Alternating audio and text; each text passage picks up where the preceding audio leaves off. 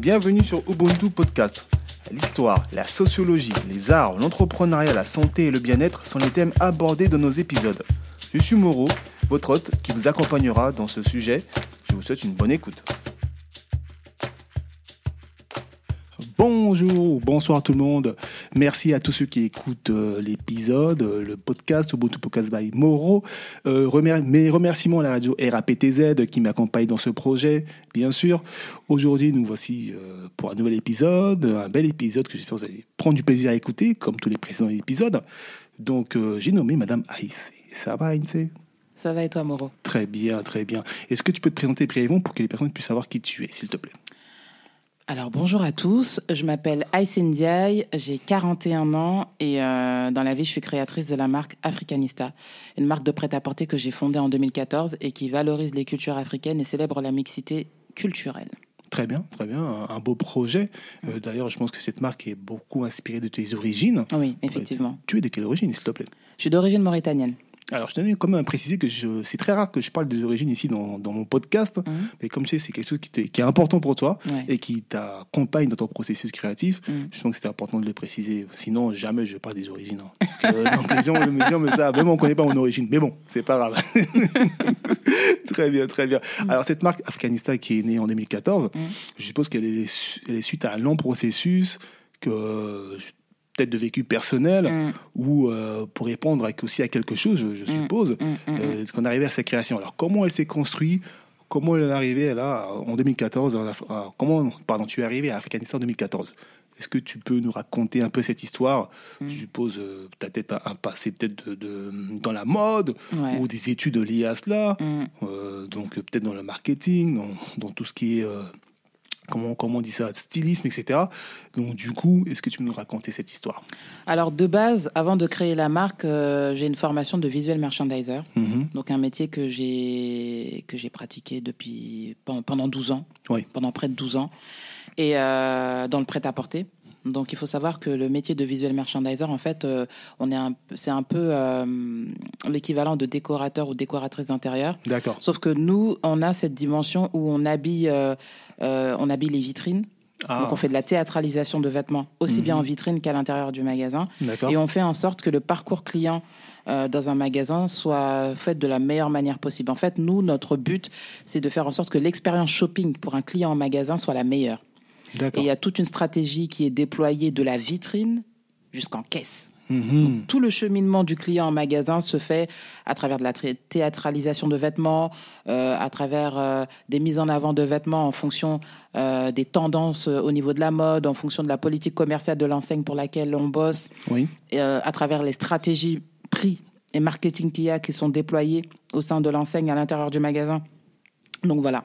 Et euh, on, habille, euh, on habille les mannequins, que ce soit en vitrine ou à l'intérieur du magasin, mais pas que. Tu vois, on s'occupe aussi de, euh, de l'agencement des, des vêtements dans les rayons, Oui. de, la disposition, de la disposition des articles dans, dans tout le magasin.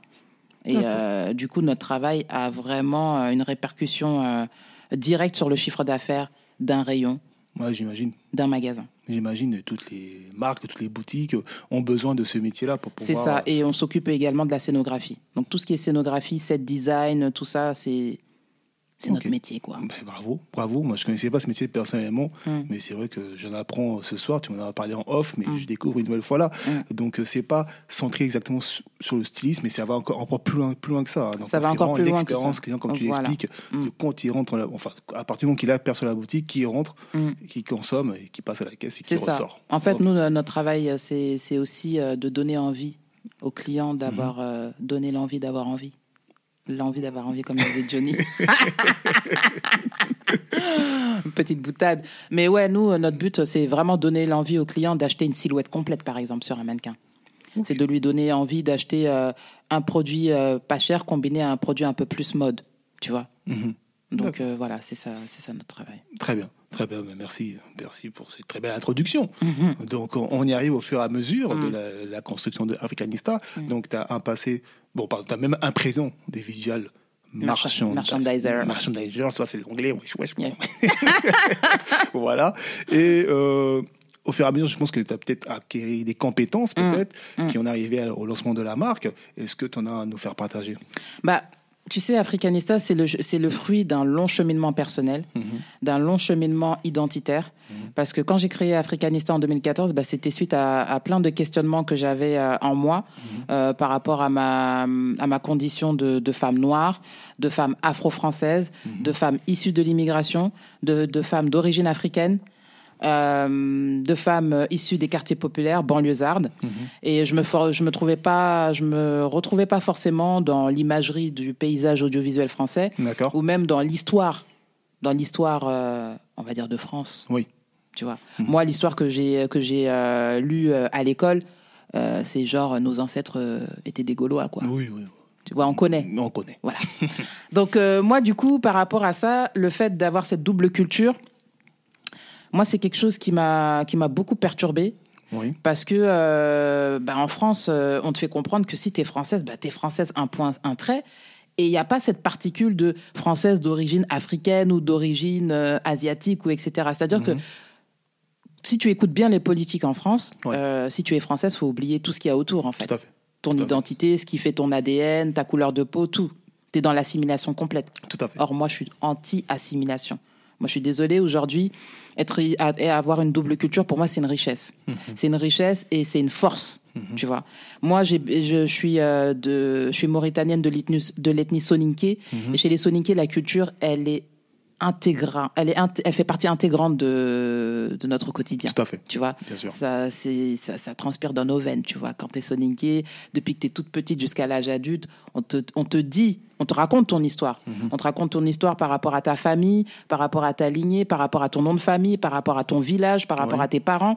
Tu vois, euh, ne serait-ce que quand tu vas dans des mariages, quand les griottes elles viennent et qu'elles chantent les louanges de ta famille, quand tu vas au pays et que. Eh, pardon, faut dire Jelly Mousso.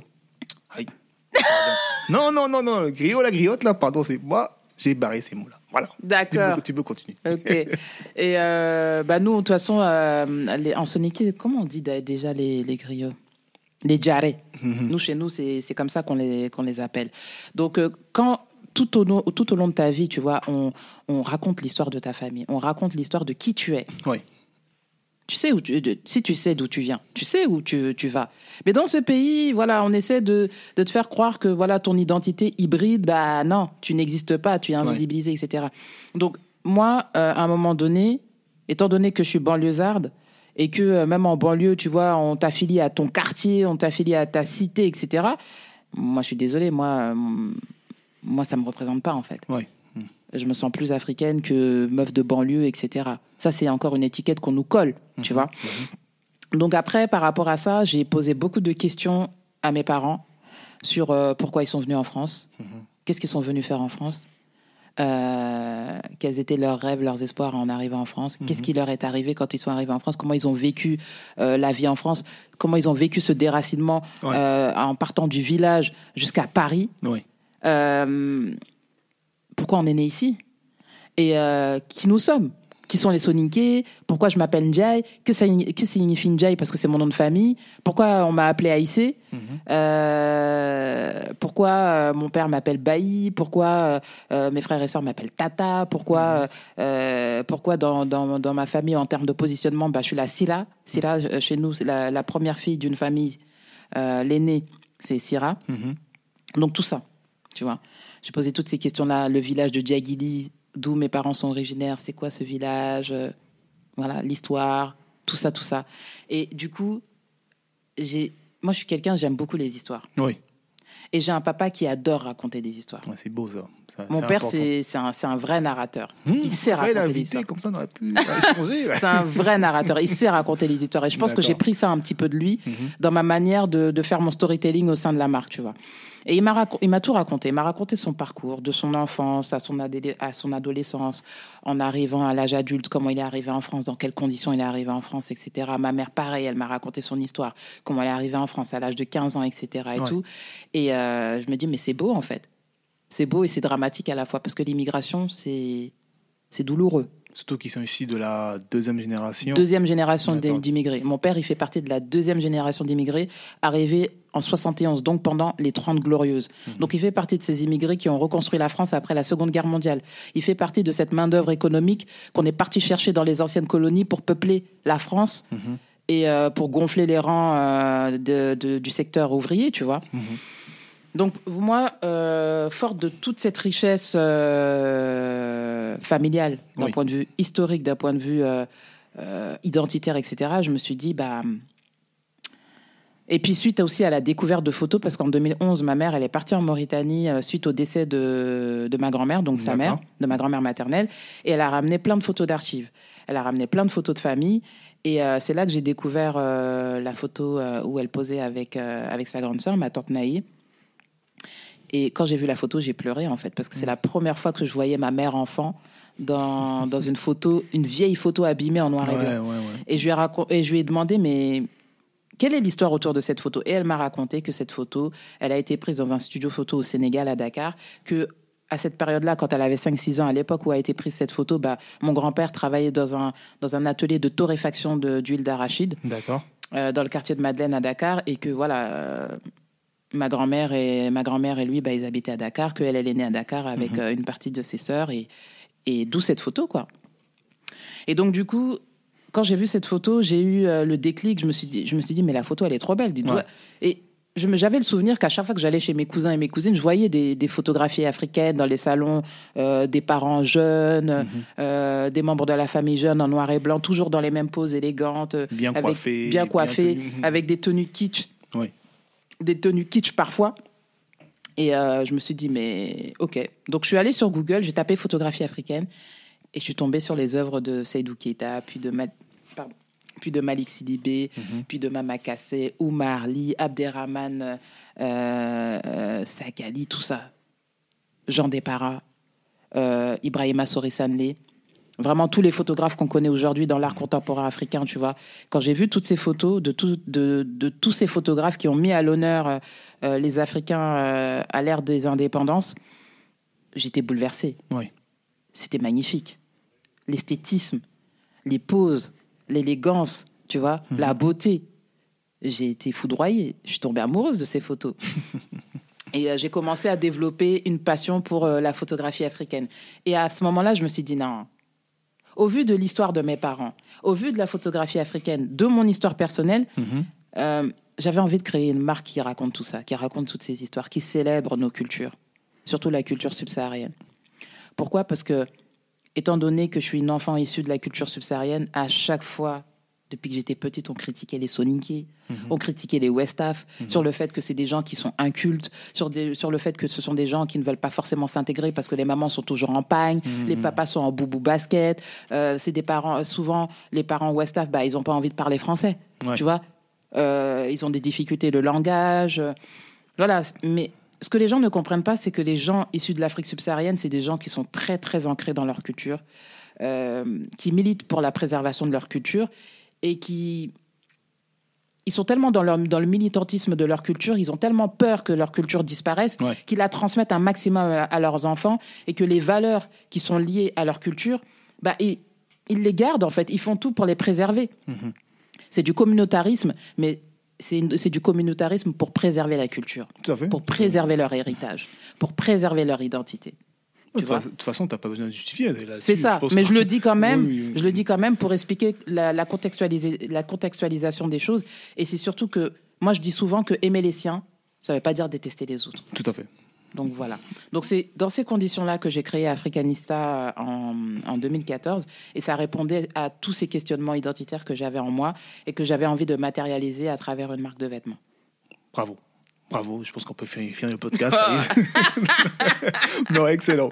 Excellent. Non, on, on voit les éléments déclencheurs. Mm. On voit l'histoire familiale aussi qui est importante pour toi. Très de ce que ça représente. Après aussi, quand on voit la marque, euh, on voit que tu vas encore plus loin. Tu, vois, tu Ouais. vas dans d'autres contrées, dans d'autres Mm, euh, mm. pays en Afrique. Ouais. Tu te renseignes, tu te Mm. cultives.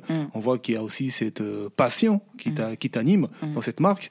Et on- en tout cas, euh, c'est c'est beau, c'est beau. Merci. c'est beau. Merci. Donc euh, voilà, le, le, tout le processus créatif, enfin, Mm. de l'arrivée de la marque. Mm. Et euh, du coup, pourquoi le mot africanista Est-ce que c'est une signification particulière pour toi?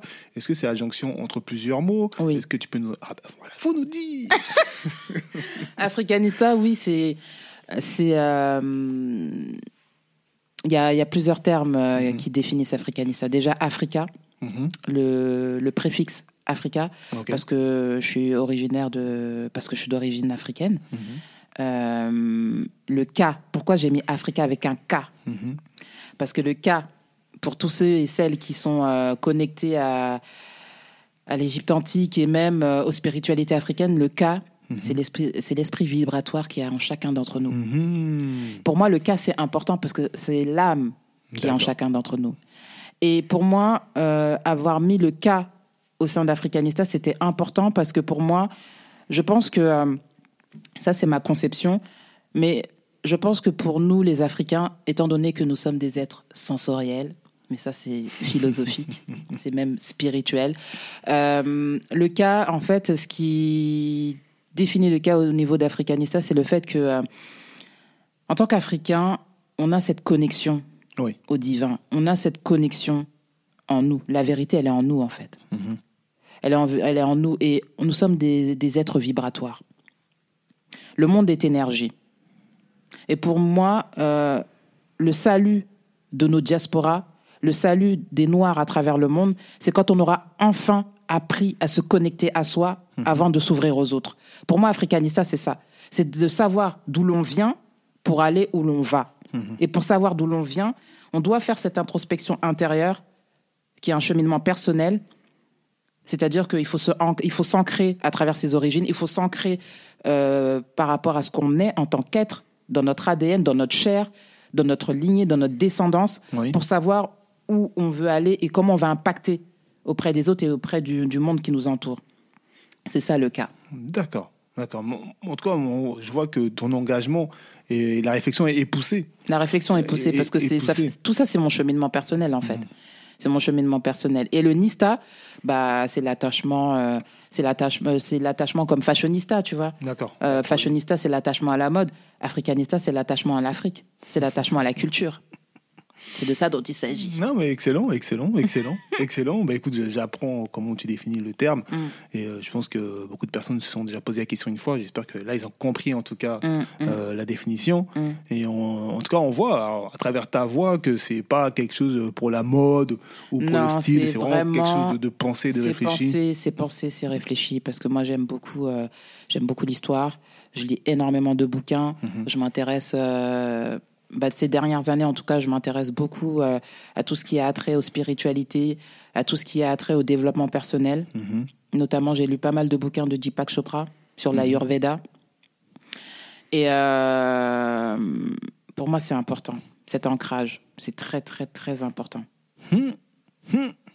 On va pas Mais bon, on va Non. pas épiloguer. C'est un autre débat. Ouais, un autre sujet, un autre épisode peut-être, mais bon, Mm. on verra, on verra. Ok, ok. Donc on arrive là au lancement de la marque en 2014. Mm. Tu as trouvé Afghanistan, tu es content, tu vas te déposer, tout ça. Tu Ouais, commences à travailler ouais. tes premières collections, Mm. etc. Mais dans cet environnement-là, déjà, est-ce que tu avais. Tout à l'heure, tu as parlé des, des- des photos qui t'inspiraient Mm. de grands photographes. Mais est-ce que tu avais déjà des créateurs euh, dans ton environnement qui- sur lesquels tu pouvais t'inspirer ou, euh, ou tu connaissais déjà un peu le travail qu'ils faisaient ou pas? Moi, en France, le créateur qui m'a vraiment inspiré et pour lequel j'ai été même cliente, c'est Xulibet. Je connais pas. Xulibet, c'est un créateur, euh, c'est un créateur d'origine malienne Mhm. et euh, j'adore sa marque. J'ai découvert sa marque quand j'avais 14 ans, dans les années 90, parce que Xulibet, c'était vraiment la marque afro. Pour moi, c'est la première marque afro à Paris. Mhm. euh, qui a émergé en- dans les années 90 et qui a habillé euh, pas mal de pas mal d'artistes comme les Nubians, comme Kezia Jones, comme Sandy Cossette, euh, des Naomi Campbell, etc., des Tyson Beckford qui, ont, qui ont défilé pour lui. Et euh, Xulibet, pour moi, c'était vraiment euh, l'archétype de, de, du créateur afro qui baigne dans un milieu parisien parce que euh, c'est le premier créateur chez, chez lequel j'ai vu qu'il a utilisé les, les, les sacs Tati, D'accord. tu vois? Mhm. les sacs Tati. Et puis, il a, il a vraiment joué sur tous les codes euh, du melting pot afro. Il a mis à l'honneur les femmes, euh, les courbes, etc. Et, et moi, ce, ce créateur, je l'admirais de ouf. D'ailleurs, je l'ai je l'ai rencontré euh, il y a quelques années Mhm. et euh, je respecte énormément son travail. C'est, il m'a beaucoup influencé ce créateur. Et puis après, euh, en tant que créateur qui m'ont influencé, euh, pas tant que ça en fait. D'accord. Il y a juste euh, Xulibet en fait. Mais Sur la sphère pas. afro en France, ouais. Ouais, je vais me renseigner, je vais regarder un peu sur Google. C'est très beau ce qu'il a fait. C'est très beau ce qu'il fait jusqu'à présent. Ok, ok, ben, très bien. On y arrive petit à petit à ce que tu fais, justement, à ce que Merci. tu fais avec ton inspiration. Mm. euh, on va un peu comprendre aussi le processus créatif, Mm. d'accord Mm. Donc 2014 arrive, le lancement de la marque. Est-ce que tu te souviens du premier produit que tu as lancé, justement? Le, produit, le premier produit que j'ai lancé, c'est le t-shirt Corica. Tout à fait, C'est le, c'est le fameux t-shirt avec euh, le portrait de ma mère et, et de Mhm. ma tante. tout à fait. La, la- la photo qui m'a inspiré Africanista. C'est ça. Donc c'est le premier t-shirt que j'ai commercialisé.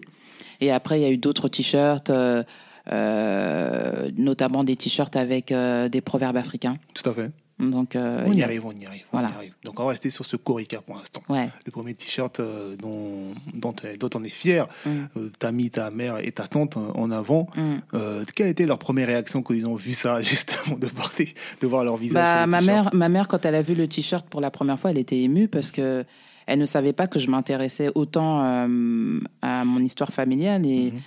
Et euh, elle m'a re-raconté le contexte dans lequel a été prise cette photo et elle était émue parce que voilà, euh, cette photo, elle a été prise euh, à une époque où elle était très pauvre. Oui. Euh, elle a été prise euh, lors d'une fête de l'Aïd Mhm. avec sa l'une de ses grandes sœurs Mhm. dont elle était très proche. Et donc, du coup, ça, ouais, ça, ça, ça a suscité de l'émotion chez elle. Le fait que je la célèbre.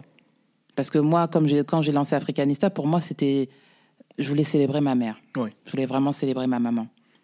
Ma mère, c'est la première femme de ma vie. Mhm. C'est celle qui m'a donné la vie. C'est celle qui m'a inculqué des valeurs et c'est celle qui a largement contribué à, à la femme que je suis devenue aujourd'hui. Qui a eu un parcours pas facile, qui est quand même venue en France à l'âge de 15 ans, qui a été autodidacte, qui a été femme de chambre pendant plus de 25 ans. Mhm. J'ai vu ma mère dans la force de l'âge et je vois ma mère, euh, je vois ma mère qui, euh, à travers le métier qu'elle a occupé pendant plusieurs années, a, a, a chamboulé sa santé. Hmm. Et ma mère, c'est une très belle femme. C'est pas pour la mousser, hein. c'est une très belle femme.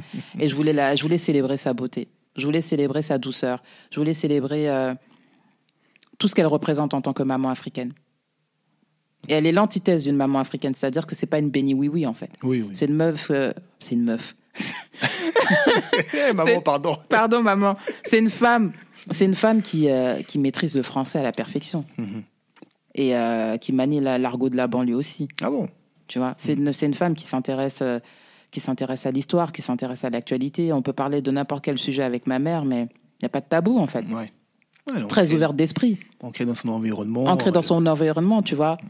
Il y a beaucoup de mamans soninké qui qui sont pas très très ouvertes avec leurs enfants sur les questions euh, de l'actualité, sur les questions d'aujourd'hui. D'arrêter au Sonic, même plus loin. hein, Voilà. pas Et ma mère, des- elle est très ouverte d'esprit. Ouais. Tu vois, moi je, ma mère c'est un peu comme ma meilleure amie. Je peux tout lui dire, elle me jugera pas. Ok, ok. Non, mais on je vois que le lien est fort. Ah, le lien est fort. Ouais, bravo, bravo. Donc ce Je suis t-shirt. même. Faut pas pleurer, hein. Faut Non. pas pleurer ici, s'il te plaît. Mais tu sais, pleurer, ça fait du bien. Oui, ça fait du bien. Mais non, du je vais pas pleurer. bien. Donc ce t-shirt euh, Corica, Mm. qui, met en avant ta mère et ta tante. Mm. Donc euh, un, un bel hommage, un bel hommage que tu leur rends. Je pense qu'elles ont- J'espère, j'espère, J'espère leur rendre hommage à, à leur juste valeur. Je pense que- qu'elles sont fières aussi de ton travail. Mm, D'accord? Donc le premier t-shirt qui sort, donc après une- c'est ça fait partie de la première collection. Mm. D'accord, d'accord? Derrière, elle s'est accompagnée d'autres produits, Mm. d'accord, avec euh, des, des des proverbes, mm, euh, des, euh, des slogans, je dirais ça. D'accord? Moi, je voudrais savoir un peu comprendre le processus créatif justement de, de ce qui t'a emmené à mettre ces- des proverbes ou des slogans. Alors, il faut savoir que, en tout cas, pour les personnes qui me connaissent, euh, je suis quelqu'un qui. J'adore les punchlines. J'adore les punchlines, j'adore les citations, les proverbes, etc. Et euh, pour moi, les proverbes africains, ils font partie intégrante du patrimoine, du patrimoine culturel africain. Oui. C'est-à-dire que derrière leur côté euh, euh, très second degré, il y a une vraie morale philosophique derrière. Mhm. Et pour moi, c'était important de le partager parce que on a, moi, j'ai été, euh, quand j'étais enfant, j'étais fan des fables de La Fontaine. Et quand j'ai découvert les proverbes africains, je me suis rendu compte du plagiat complet que Jean de La Fontaine a effectué sur les proverbes africains. Et je me suis dit, non, faut qu'on remette les proverbes africains au goût du jour, tu vois. Et à l'époque, quand j'ai, c'est pas pour me la raconter, mais à l'époque où j'ai commencé à parler des proverbes africains, il y avait très peu de personnes dans la, dans les, dans la communauté afro en France qui parlaient de proverbes africains. En 2014. C'était vraiment les prémices. Oui. Aujourd'hui, les proverbes africains, on les, on les voit partout. Oui. Tu vois, on les voit partout, euh, à travers des bouquins. Après, il existait déjà des bouquins sur les proverbes africains, mais c'était pas populaire comme maintenant. D'accord. Tu vois. Moi, à travers les proverbes africains, j'ai voulu utiliser des, des proverbes chocs euh, pour, rappeler, pour rappeler notre condition en tant qu'Africain. Tu vois, le premier proverbe que j'ai utilisé qui m'a bouleversé au sein d'Africanista, c'est celui-ci, c'est euh, Tant que les lions n'auront pas leurs historiens, les récits, de, les récits de chasse tourneront toujours à la gloire du, chasseur. chasseur. du chasseur. C'est-à-dire que tant que nous, les, les, les Renois, on ne s'appropriera pas notre histoire, qu'on ne racontera pas notre histoire à travers nos propres lunettes, bah, nos récits seront toujours racontés par euh, les Blancs. N'ayons pas peur des mots, tu vois. Donc, à un moment donné, j'ai pris ce proverbe pour, que, pour, pour faire prendre euh, conscience aux gens que c'est important de raconter nos histoires. Oui. On n'a pas besoin de la validation des gens, mais c'est important de raconter nos histoires euh, pour les futures générations. Pour qu'ils sachent qu'avant eux, il y a des hommes et des femmes qui ont fait des choses ou qui ont vécu certaines choses, tu vois. Donc il y a ça. Après, il y a le second proverbe que j'ai utilisé qui est un peu euh, Provocateur. prov- provocateur, mais je sais pas. La femme est la ceinture qui tient le pantalon de l'homme. Ouais. Bah, je pensais pas à celui-là, mais c'est vrai que celui-ci, dans- surtout dans le contexte actuel, c'est vrai que Mm. ça peut paraître aussi provocateur celui-ci. Oui, euh, j'ai même été critiquée au début par rapport à ce proverbe. Dit, Ça, ouais, mais sûr, ça. euh, c'est quoi ça, la femme qui tient la ceinture? Moi, je prends les proverbes dans le contexte africain. D'accord. Dans le contexte africain, la femme, elle, elle fait partie intégrante de la culture. Oui. C'est elle la gardienne de, de la transmission de la culture, de l'éducation au sein d'un foyer. Tu vois?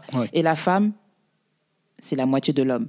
Ils sont complémentaires. Il n'y a pas de l'homme devant la femme derrière. Moi, je suis pas dans les ébailles de patriarcat, de féminisme et tout ça. Moi, je parle dans le contexte africain. Tu vois Dans le contexte africain, l'homme et la femme, ils ne font qu'un. Ils ne font qu'un. Mhm. Tu vois Donc, quand on dit la femme et la ceinture qui tient le pantalon de l'homme, bah ouais, c'est la, c'est ça veut tout simplement dire derrière chaque grand homme se cache une femme. Tu vois La femme, elle est là en tant que conseillère. Tu vois Euh, Quand un homme recherche des conseils, etc., par rapport à tel ou tel choix, bah, il va se tourner vers sa femme. Logiquement. Logiquement. Logiquement. Voilà, dans ce contexte-là. Et euh, après, il y a d'autres proverbes. Quand tu es boubou, tu sors boubou euh, sur la photo. Mhm. Appareil photo ne fait pas magie, c'est un proverbe ivoirien, tu vois. Ça veut tout simplement dire tu sors comme ça sort. C'est ça. Où tu es vilain, tu restes vilain. Voilà. J'ai dit rien. Voilà. Et il y a un autre proverbe aussi qui est un peu provocateur, mais j'ai fait exprès c'est euh, si, le, le- si le crocodile achète un pantalon, c'est qu'il sait où mettre sa queue. Ça veut dire qu'il faut savoir là où tu mets tes pieds. Mhm. C'est tout. Il n'y a pas de. Les gens ils vont dire Ah, la queue. Non, non, non, non, non, non. non. Mm. Ce proverbe, je l'ai utilisé parce que voilà, il faut savoir là où on met ses pieds, dans toute chose, à travers la parole ou dans nos gestes ou dans nos, dans nos faits. Ouais. Voilà. De toute façon, euh, C'est très philosophique tout ça. C'est des proverbes, hein. c'est fait C'est pour. des proverbes. C'est fait pour, pour raconter des, des- des faits réels, etc. Et c'est surtout que les proverbes africains racontent vraiment euh, la, Mauri- euh, la Mauritanie, la moralité C'est ça. Euh, telle qu'on la vit dans les cultures africaines. Parce qu'encore une fois, ce n'est pas, il n'y a pas une seule culture africaine, il y en a plusieurs. Les gens ont tendance à dire la culture africaine, non. Mhm. Les cultures africaines, parce que l'Afrique, c'est quand même 54 pays Hmm. et un millier d'ethnies. Hmm. Donc voilà. non, mais c'est là, elle est vraiment là, elle est, elle est, elle est lancée.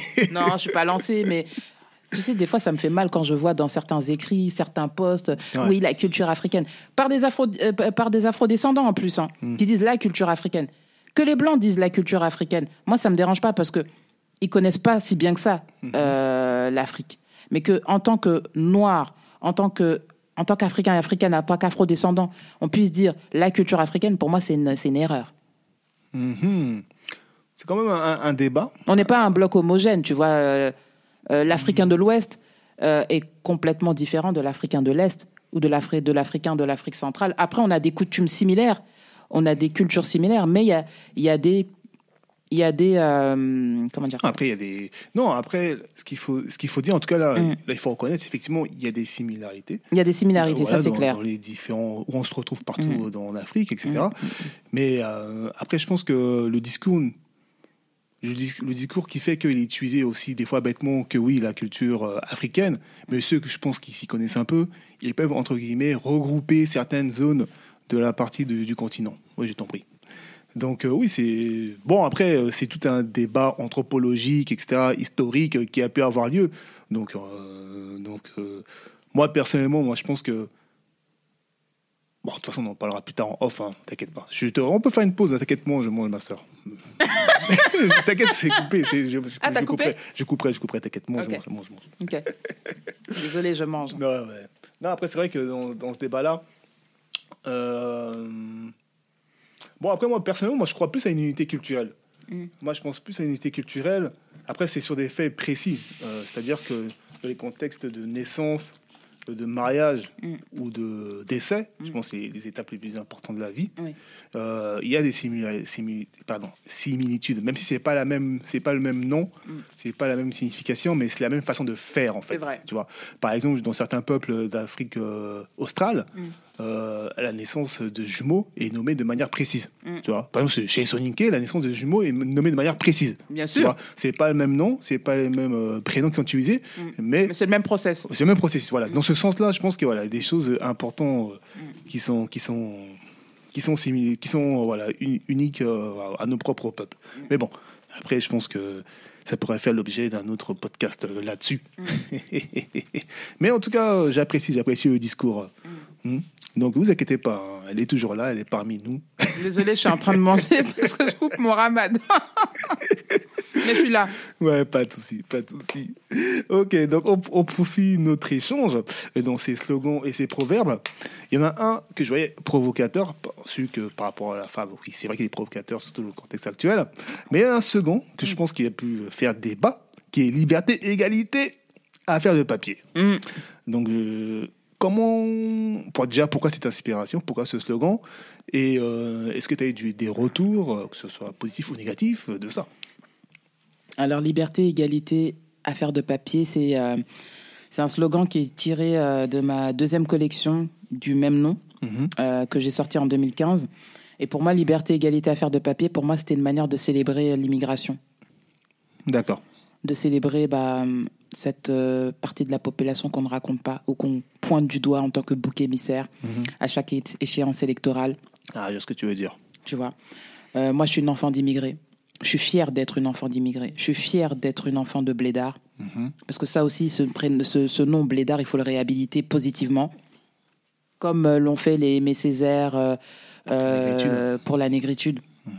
Euh, blédard, pour moi, moi, je suis une enfant de blédard et je suis fière de l'être. Pour moi, liberté, égalité, affaire de papier, c'est une manière de dire que en France, euh, en tant que Français issus de l'immigration, en tant que Française issue de l'immigration, on nous renvoie toujours à notre couleur de peau, Oui. à notre condition sociale, à notre confession religieuse, à notre positionnement géographique Mhm. euh, et à tout ce que tu représentes au niveau du faciès, en fait. Ouais. On n'est pas, on est des Français de papier. Et ça, qui, moi qui suis beaucoup la politique française dans ce pays, à chaque fois on nous le, on nous le, on nous le rabâche Oui, oui. à travers les différents pré- présidents qu'il y a eu dans ce pays. Euh, vous êtes des Français de papier, euh, vous êtes des Français de seconde zone, vous n'êtes pas des Français de souche. Bon, ok, pas de problème. Moi, je voulais célébrer tout ça. Ce fait que le fait qu'aujourd'hui on baigne dans une double culture, parce que qu'on le veuille ou pas, on est né. on- moi, je suis né, j'ai grandi en France en fait. Oui. J'ai pas honte par rapport à ça. Et aujourd'hui, euh, étant donné qu'on est issu de l'immigration, je voulais célébrer ça. Je voulais célébrer l'immigration africaine en fait.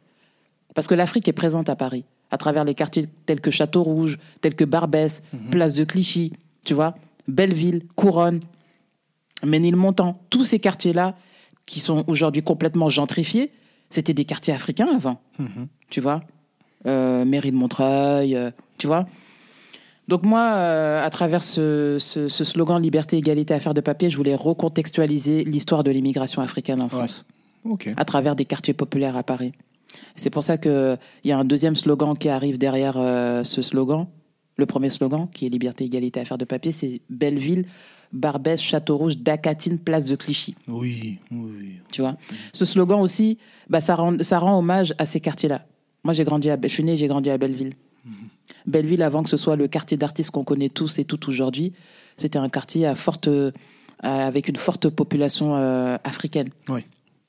Originaire du Maghreb, mais originaire également du Mali, du Sénégal, de la Mauritanie, de la Guinée, de la Gambie. Il y avait énormément de Soninké dans les années 80 à Belleville. Il y avait énormément d'Africains à Belleville. Des Marocains, surtout des Algériens. Il y en avait énormément. Moi, je voulais rendre hommage à, à toutes, ces, à toutes ces familles, à toutes ces populations-là qu'on retrouve à Paris qu'on essaie de déloger maintenant et qu'on essaie de jeter un maximum en banlieue parce qu'on veut, que, on veut en faire un, un Paris chic. Oui, très très loin. Les Voilà. très loin là-bas. Euh, Et nous, on a fait partie de ces familles qui, qui sont parties en banlieue. Parce que dans les années 70-80, à Paris, il y avait énormément d'Africains. Et après, il y a une partie de- de- des Africains qu'on a, qu'on a éloignés en banlieue. Oui. Mhm. Parce que les, les logements à Paris étaient trop petits, ils étaient insalubres, tout ça. Il n'y avait pas forcément les, coli- les, les conditions euh, euh, dignes de vivre euh, là-bas, quoi. Ouais. De toute façon, même aujourd'hui, même de banlieue, on les, on- petit à petit, on les pousse encore un peu plus loin. Oui. Donc on voit. Bah oui, avec le projet du Grand Paris. Voilà, pour finir. euh, La, gentrification arrive en banlieue. hein. très, Elle est déjà loin. arrivée en banlieue. Ouais, elle est déjà là. Elle est déjà là. Mm. Mhm. Ok. Et, et du coup, par, par rapport à, à ce discours-là, Mm. euh, justement, est-ce que toi, ben, toi, on, on, on fait des slogans sur les t-shirts et euh, on a Ah oui. cette visibilité, est-ce que ça t'a pas causé des petites réflexions quand même Bien sûr, beaucoup. Parce que j'ai quand même, j'ai quand même euh, détourné la devise de la France. Oui, c'est ça. la devise ça, française, qui est ça. liberté, égalité, fraternité. C'est ça. Mais comme pour moi, la fraternité est biaisée en France, Mhm. elle est biaisée parce que la notion de fraternité, en tant que telle, elle n'est pas palpable. Ouais. Tu vois? Aujourd'hui, on monte les populations les uns contre les autres. Et pourtant, dans la- dans l'article 1 de la Constitution française, on dit que la France, elle est une et indivisible. Mhm. C'est-à-dire qu'on ne fait pas de distinction entre les races, entre la religion, entre les origines des gens. Mhm. C'est-à-dire que même l'article 1 de la Constitution, les politiciens en France ne la respectent même pas. Tu vois? Donc moi, c'était une manière aussi de, de, de taper du poing sur la table en, en mettant les gens face à cette devise. Oui. La notion de fraternité n'existe pas en France. Le vivre ensemble, comme euh, euh, on nous l'a chanté si bien pendant des années, euh, la notion de vivre, j'ai pas l'impression qu'on a envie que tout le monde vive ensemble, en, en tout cas que toutes les communautés vivent ensemble en France. Tu vois, Ouais, on veut plus. parquer une certaine partie de la population contre les autres. Ouais. Mais on fait tous partie de cette société, de cette société multiculturelle. Donc liberté, égalité, affaire de papier, c'était tout ça. Ça symbolise tout ça. Et euh, cette fierté de, bah, de faire partie de, de l'immigration, en fait. On a tellement de choses à raconter au, au sein de l'immigration. Il y a tellement de belles histoires et il y a aussi des histoires dramatiques aussi à raconter. De comment nos parents sont arrivés en France. Ouais. Tu vois? Et de comment ils font partie de cette population française. Tu vois, Nicolas Sarkozy, nous, il nous saoulait avec euh, euh, la France qui se lève tôt. Mais la France qui se lève tôt, c'est nos parents. Quand tu prends le métro, le RER, les bus, les premiers bus métro, RER le matin, là, à 5-6 heures du matin, c'est qui tu vois? C'est les Noirs et les Arabes. Ouais, Tu vois nos parents qui sont fracassés, voûtés, hein, qui se lèvent tôt le matin euh, pour aller occuper des tâches ingrates, des boulots ingrats comme agent d'entretien, femme de chambre, femme de ménage, tu vois, plongeur, éboueur, tu vois. Ouais, ouais, ouais. C'est tous ces boulots-là que les Français ne veulent pas faire, là. C'est nos parents qui le font. C'est vrai, c'est vrai. Non, il faut dire la vérité. Il faut dire la vérité, non, mais. euh, Et ils bronchent même pas. C'est ça le truc. Ils bronchent même pas. Donc à un moment donné, faut rendre à César ce qui appartient à César, c'est-à-dire qu'il faut qu'on raconte nos histoires. Vraiment. Et je suis contente de faire partie de cette génération de, de créatifs qui racontent les histoires de nos parents, qui racontent nos histoires, telles que nous, on la vit au quotidien. C'est-à-dire que, comme je le dis souvent, être africain, c'est pas un déguisement.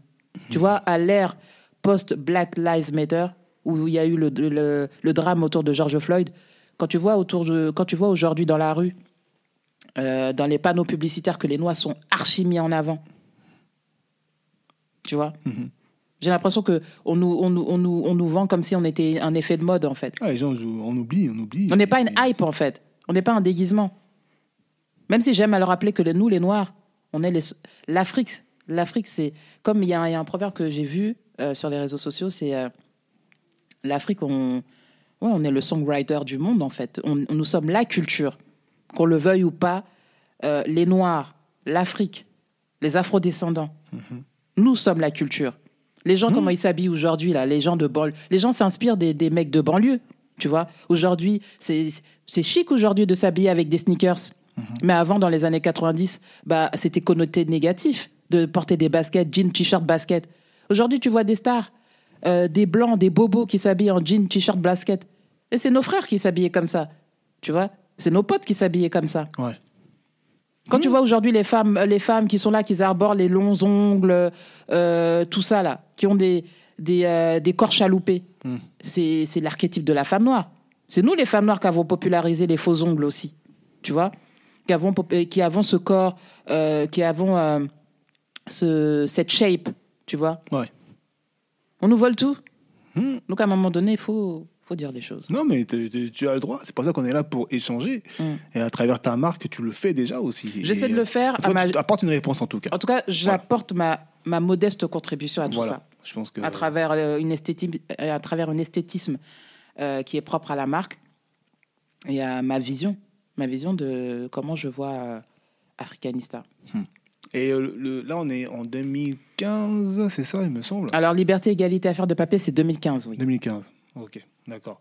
Donc euh, toujours dans ces continuités euh, par rapport euh, à tes collections, pardon, et à tes, et tes créations. Je ne t'ai pas posé la question, mais du coup, c'est quand même important de savoir le processus créatif. Mhm. C'est-à-dire comment tu fais? Quand tu arrives, tu es chez toi, tu te poses, ou c'est quand tu sors, tu, tu vois quelque chose qui t'intéresse, tu dis que tu veux reproduire, ou euh, tu creuses tu, sur Internet. Comment, comment tu crées tout ça, cet univers-là, justement? Ça qu'on bien savoir Ça vient au feeling. au feeling. hein. Ça vient au feeling par rapport à mon mood du moment. Mhm. Quand j'ai créé, euh, par exemple, quand j'ai créé Liberté, Égalité, Affaires de papier, euh, en 2015, bah, Ouais. c'était suite à un souvenir. Il y avait un, un souvenir que je me suis remémoré par rapport à l'un de mes petits frères qui a subi euh, un contrôle, euh, qui a été injustement mis en garde à vue Ouais. quand euh, j'étais plus jeune. C'est un événement qui m'a beaucoup marqué et mon frère avait rien fait. Sa seule erreur, c'est d'avoir assisté à une baston Mhm. dans notre cité. Mhm. Et on l'a, on l'a ramassé. On l'a ramassé avec d'autres petits jeunes. Ouais. Il a été en garde à vue pendant, pendant plus de 72 heures. Ah ouais, carrément. On l'a cherché dans, on l'a cherché dans, dans les commissariats du secteur alors qu'il était dans notre, commerce, dans, dans notre commissariat du secteur, mais les flics ne voulaient pas nous dire où il était exactement. Hmm. Jusqu'au jour où, comme par hasard, un jour, je rends visite à mes parents, je vois une voiture de flics qui débarque en bas de chez ma deuxième maman, et je vois mon frère me noter qu'on qu'on sort de la voiture. Hmm. J'avais la rage. Il avait rien fait. Tu sais, moi, je suis l'aîné d'une famille de 14 enfants, et euh, mon père, il nous a bien élevés. Mhm. On est 14. Il n'y en a aucun d'entre nous qui a sombré. Mhm. On est 10 filles et 4 garçons. Moi, je suis fière de mes parents, que ce soit mon père, ma mère, ma deuxième maman, parce que mon père est polygame. euh, ils nous ont bien éduqués. Mhm. Mon père, il est dur, mais il nous a bien éduqués. Et je lui, je lui, je lui, je lui, euh, beaucoup. je le remercie. Mhm. Parce que malgré sa dureté, comme il dit, c'est le capitaine de notre navire. Tu vois. En bon matelot, il a su mener euh, son, son, son navire euh, à destination. Mhm. Tu vois. Donc, euh, quand j'ai vu mon petit frère vivre ça, je me suis dit, mais c'est pas possible. Mhm. Ce jour-là, quand on est parti au commissariat du Rincy avec, avec, mes- avec ma petite sœur et mon père, et ce jour-là, mon père a dit Hé, vous êtes là, vous faites les woyo-woyo dans le quartier là. Moi, mon fils, il a rien fait. Vous allez témoigner pour mon fils. On est tous partis au commissariat du Rincy. Les flics, ils nous ont accueillis, bah, comme d'habitude. hein. Euh, ils nous ont mal accueillis. Euh, Il y a un flic qui a dit Mon père a dit à un des flics il dit, Écoutez, moi, je suis français. Ça fait 40 ans que j'habite en France. Je n'ai jamais fait de problème ici. Ouais. Moi, je veux juste savoir où est mon fils et comment il se porte. Le flic lui a répondu mot pour mot Vous n'êtes pas français, vous êtes des Français de papier. et ça, cette phrase Vous êtes des Français de papier, ça m'a marqué. Mhm. C'est pour ça que j'ai fait Liberté, Égalité, Affaire de papier. D'accord. La, vraie histoire de, de cette collection, c'est ça en fait. D'accord, d'accord. C'est suite à, à des faits euh, que tu rencontres dans ton histoire, que tu as dans ton histoire, Ouais, qui t'emmènent à les, à les raconter à travers ta marque c'est ça. en proposant des, des slogans ou autre. Ok. C'est ça. C'est du vécu. Et après, euh, dans mon processus créatif, pour en revenir à ça, ça fait, c'est, mon mood du moment. En fait, je note tout. J'ai un j'ai beaucoup de cahiers chez moi. Ah ouais. J'ai beaucoup de cahiers chez moi où je compile mes idées, Hum, Des chaos qui valent de l'or. où je compile mes idées, mon mood du moment. J'écris beaucoup. Depuis que je suis enfant, j'écris beaucoup. J'écris beaucoup. euh, D'accord. fan de poèmes, de textes, de, de, de bouquins, tout ça. Donc j'écris mes humeurs, mes billets d'humeur dessus.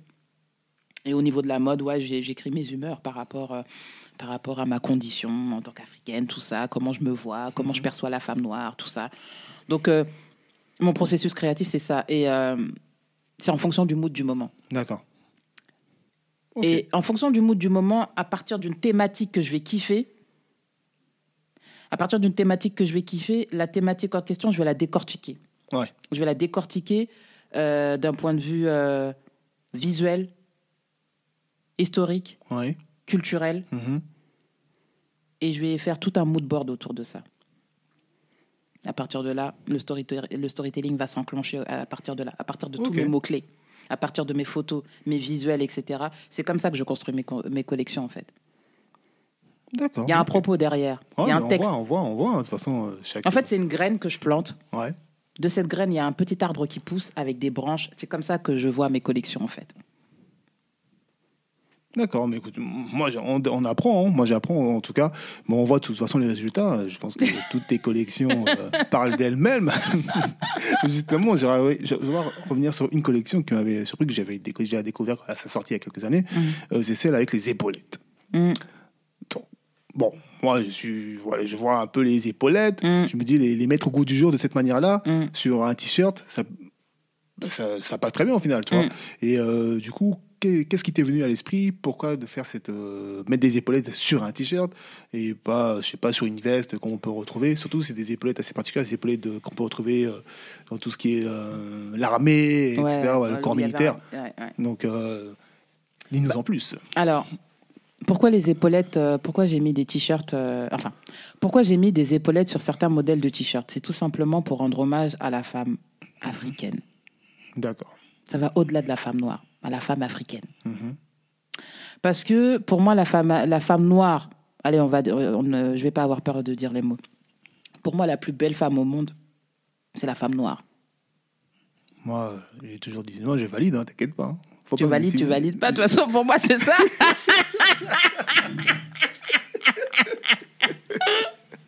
Euh, Pour moi, la plus belle femme au monde, c'est la femme noire. On est tellement belle. mhm. on est tellement puissante. Là où on passe, les gens trépassent. C'est-à-dire que les femmes noires, là, quand elles marchent, quand elles marchent, elles marchent avec une auréole au-dessus de la tête. Pour moi, les, les femmes noires, c'est ouf. Même moi, en tant que femme noire, quand je vois d'autres femmes noires marcher dans la rue, je me dis ah ouais, la sœur, elle est vraiment belle. Mhm. On se le dit pas assez avec cette vieille mentalité française qui fait que on, se- on est toujours dans la retenue. On ne, on ne prend pas cette habitude de congratuler les gens. Quand je vais en Angleterre, quand je vais en Angleterre, parce que je vais souvent à Londres, euh, et qu'il y a des femmes noires qui m'arrêtent dans la rue qui me disent Girl, you're so beautiful. Mhm. Ça, ça me touche. Tu vois, que des sistas disent ça, tu vois, que des femmes noires te disent ça, ou qu'elles aiment ton style, tout ça, tout ça. Tu vois, ça fait, ça fait du bien d'entendre ça, tu vois. Ouais, ouais. Que d'autres femmes noires te le disent. En France, on se le dit pas assez. Non, c'est concurrence, etc. Bref. Je sais pas, mais en tout cas, en France, on se le dit pas assez. Moi, franchement, je le dis. Ouais. Quand je, il y a même des femmes qui sont étonnées. Elles doivent me se dire, mais elle est lesbienne ou pas? Eh, je suis pas lesbienne du tout, du tout. Mais même pas un peu, quoi. Mhm. C'est juste que quand je vois des femmes noires euh, qui sont magnifiques, qui, qui fracassent l'œil de, qui te fracassent la rétine, ouais, je leur dis. Parce qu'elles brillent, elles shine, like a diamond. Donc euh, moi, c'est, pour moi, c'est important. Ces épaulettes, ça représente ça, ça représente cette beauté autour de la femme noire, cette force. Tu vois, nous les femmes noires, on a tellement vécu des choses pas belles à travers l'histoire, tu vois. Mhm.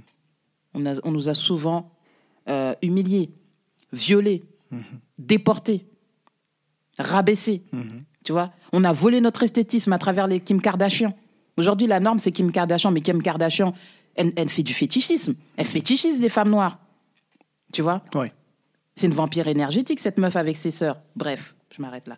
mais c'est pour te dire qu'aujourd'hui, la femme noire, quand tu vois toutes ces femmes blanches là qui sont là en train de se botoxer les lèvres, hein, en train de se refaire, euh, les, les- de, de- de- de s'affiner les joues, les pommettes là, mais c'est pour ressembler aux femmes noires. Quand elles sont là à, à- à- à- à se tuer dans les salles de sport pour faire des squats, Mais c'est pour, c'est pourquoi, à ton avis C'est pour ressembler aux femmes noires? Et quand tu vois des frères qui sont là en train de baver sur ces femmes-là, alors que leurs leurs sœurs sont, sont shapées de la même manière, tu dis, mais qu'est-ce qui n'a pas marché? Le brainwashing, il est vraiment fort. Tu vois Ouais. Donc les épaulettes, ça symbolise tout ça. C'est cette affirmation de soi. Quand tu portes les épaulettes africanista, tu es fier d'être qui tu es. Tu es fier de ton identité. Tu es fier de, de- de ta culture. Tu es fier de ce que tu es en tant que Renoir. Ou en tant que femme ou en tant qu'être humain, mais tu es Ouais. fier d'être qui tu es. Tu portes tes origines, euh, tu portes tes origines avec fierté. Ouais. Donc, pour moi, les épaulettes, au-delà du fait que ça, ça symbolise la fierté d'être noir, la fierté de la beauté de la femme noire, etc., c'est une affirmation de soi, surtout. Mhm. Moi, je suis fière de voir des femmes blanches aussi qui portent des, des- des épaulettes africanistas. Qu'elles disent, moi, quand je porte les épaulettes africanistas, je suis fière d'être moi. C'est ça que je veux. C'est ça que je veux. Que les gens soient fiers d'être eux-mêmes. Parce que tu peux pas aimer les autres si tu t'aimes pas toi-même. Oui, d'accord. Oui, d'accord. C'est important de s'aimer soi-même. Ça, ça, ça symbolise tout ça. D'accord. Les épaulettes. Ok, ok. Je savais pas, moi. Je savais pas. Et puis, bon, maintenant, tu sais. Maintenant, je sais, d'où mes questions. hein. d'accord, d'accord. Moi, j'ai- je vois, on voit sur le site et sur tes, tes réseaux, hein, on voit qu'elles sont beaucoup mises en avant. Elles sont beaucoup mises en Ouais. avant parce qu'il y a un côté girl power. Ouais. Il y a un côté féministe euh, derrière euh, les épaulettes africanistas. Je suis, je, suis, je suis tellement contente d'être une femme. non, tu sais que c'est puissant d'être une femme. hein. Non, mais j'en suis conscient, t'inquiète pas. Les épaulettes, c'est tout ça. Le plus important, c'est que toi, est-ce que tu en es conscient? C'est ça le plus Non, j'en suis consciente. Ah, ce bah que- bah, de bon. toute façon, tout ce que je fais, tout ce que je dis, c'est en pleine conscience. Mhm. Je l'affirme, j'ai pas peur de, de dire les choses, j'ai pas peur d'affirmer mon propos. Même au niveau de ma marque, c'est vrai qu'il y a eu beaucoup de partis pris. Mon parti pris, ça a payé aujourd'hui. Non, en tout cas, tu t'affirmes, tu restes sur ta ligne de- éditoriale et de conduite, et voilà. C'est hein. important. Ceux qui aiment te suivent, et puis. euh, On ne, peut pas, on, ne peut, on ne peut pas plaire à tout le monde. Mais je sais que moi, ce qui me rend fier au sein de cette marque, c'est que jusqu'à présent, euh, il y a des femmes qui, qui m'abordent dans la rue qui me disent J'aime ce que tu fais. Merci à pour ce que tu fais. Merci pour l'histoire. Merci pour la culture. Mhm. Merci pour ce que tu véhicules à travers Africanista. Ça, c'est, c'est au-delà de l'argent. C'est, ça me touche en tant que personne. Ça veut dire que moi, en tant que personne, en tant qu'être humain, j'ai touché des personnes. D'accord. C'est ça le plus important. Ah, mais c'est le ton. En tout cas, on voit ça- L'impact. Voilà, c'est ça, impacter. ce que tu- ce que tu laisses. Laisser un ce héritage. que tu laisser un héritage, ce que tu laisses en, en- en- ce que tu laisses derrière, parce que en tant qu'être humain, on a tous un chemin de vie Mhm. et on a tous un don. Dieu nous a, Dieu a mis en, en chacun d'entre nous un don. Il faut le savoir et il faut savoir le faire fructifier. Il faut le, ça. faut le faire germer telle une plante. On plante une, on a tous, il nous a tous planté en nous une graine. Maintenant, c'est à nous de la faire pousser. Bon, je pense qu'on peut finir ici ce soir. Merci à tous pour cet épisode. non, on plaisante. en tout cas, on, on voit de- que de- l'échange est profond. Mm. Donc, vous avez, vous avez des, des, euh, pardon, des slogans, des proverbes, des, des- des inspirations philosophiques. Mm. Voilà, des, belles phrases qui peuvent euh, vous motiver à croire en vous Mm. et euh, surtout à vous poser les bonnes questions. Donc, c'est, on suit, on suit. Alors, toujours dans ce, dans ce cheminement de Africanista, donc les épaulettes sortent, Mm. d'accord Mm. Et le premier défilé. Donc, alors, je pense qu'il y a plusieurs événements qui se sont passés, mais euh, voilà, je préfère effectivement ne pas revenir dessus parce qu'on va. Tu m'as dit de ne pas revenir dessus, ça c'est off. Donc, le premier défilé, d'accord? Moi, je voulais savoir, euh, c'est une première expérience, c'est une première fois pour toi, je pense. Et euh, qu'est-ce que tu en as retenu? Est-ce que tu peux nous- déjà nous raconter le décor, puisque tu as toute cette expérience des visual merchandising Merchandiser. Machine, merchandiser, pardon, mon anglais, excusez, pardon. Il Voilà, tu as toute cette expérience-là. Mm. Comment tu as imaginé ça? Est-ce que tu t'en souviens? Euh, Et nous raconter un peu comment ça s'est passé. Est-ce que tu en as retenu de cette expérience Je pense qu'un défilé, c'est une très belle chose. Mm. Et euh, moi, j'ai vu des photos, je sais que ça a été une réussite. Mais bon, je te laisse nous expliquer tout ça. J'ai pas fait beaucoup de défilés avec Africanista, mais mon premier défilé, c'était en. Il me semble que c'était en septembre 2014. Mhm. Euh, J'avais une, une pote euh, qui animait des événements et euh, qui, avait, qui faisait un événement euh, de manière ponctuelle au Belmont. Et euh, du coup, elle m'a invitée. Il faut savoir qu'à l'époque, quand j'ai créé Africanista, on était trois copines Mhm. Ah, dans, la marque? Dans la marque. J'ai Ok, j'ai ça, je embarqué, savais pas ça. Voilà, j'ai Ok. embarqué deux copines avec moi. D'accord. À l'époque, on était trois et on a fait notre premier défilé au Belmont. D'accord.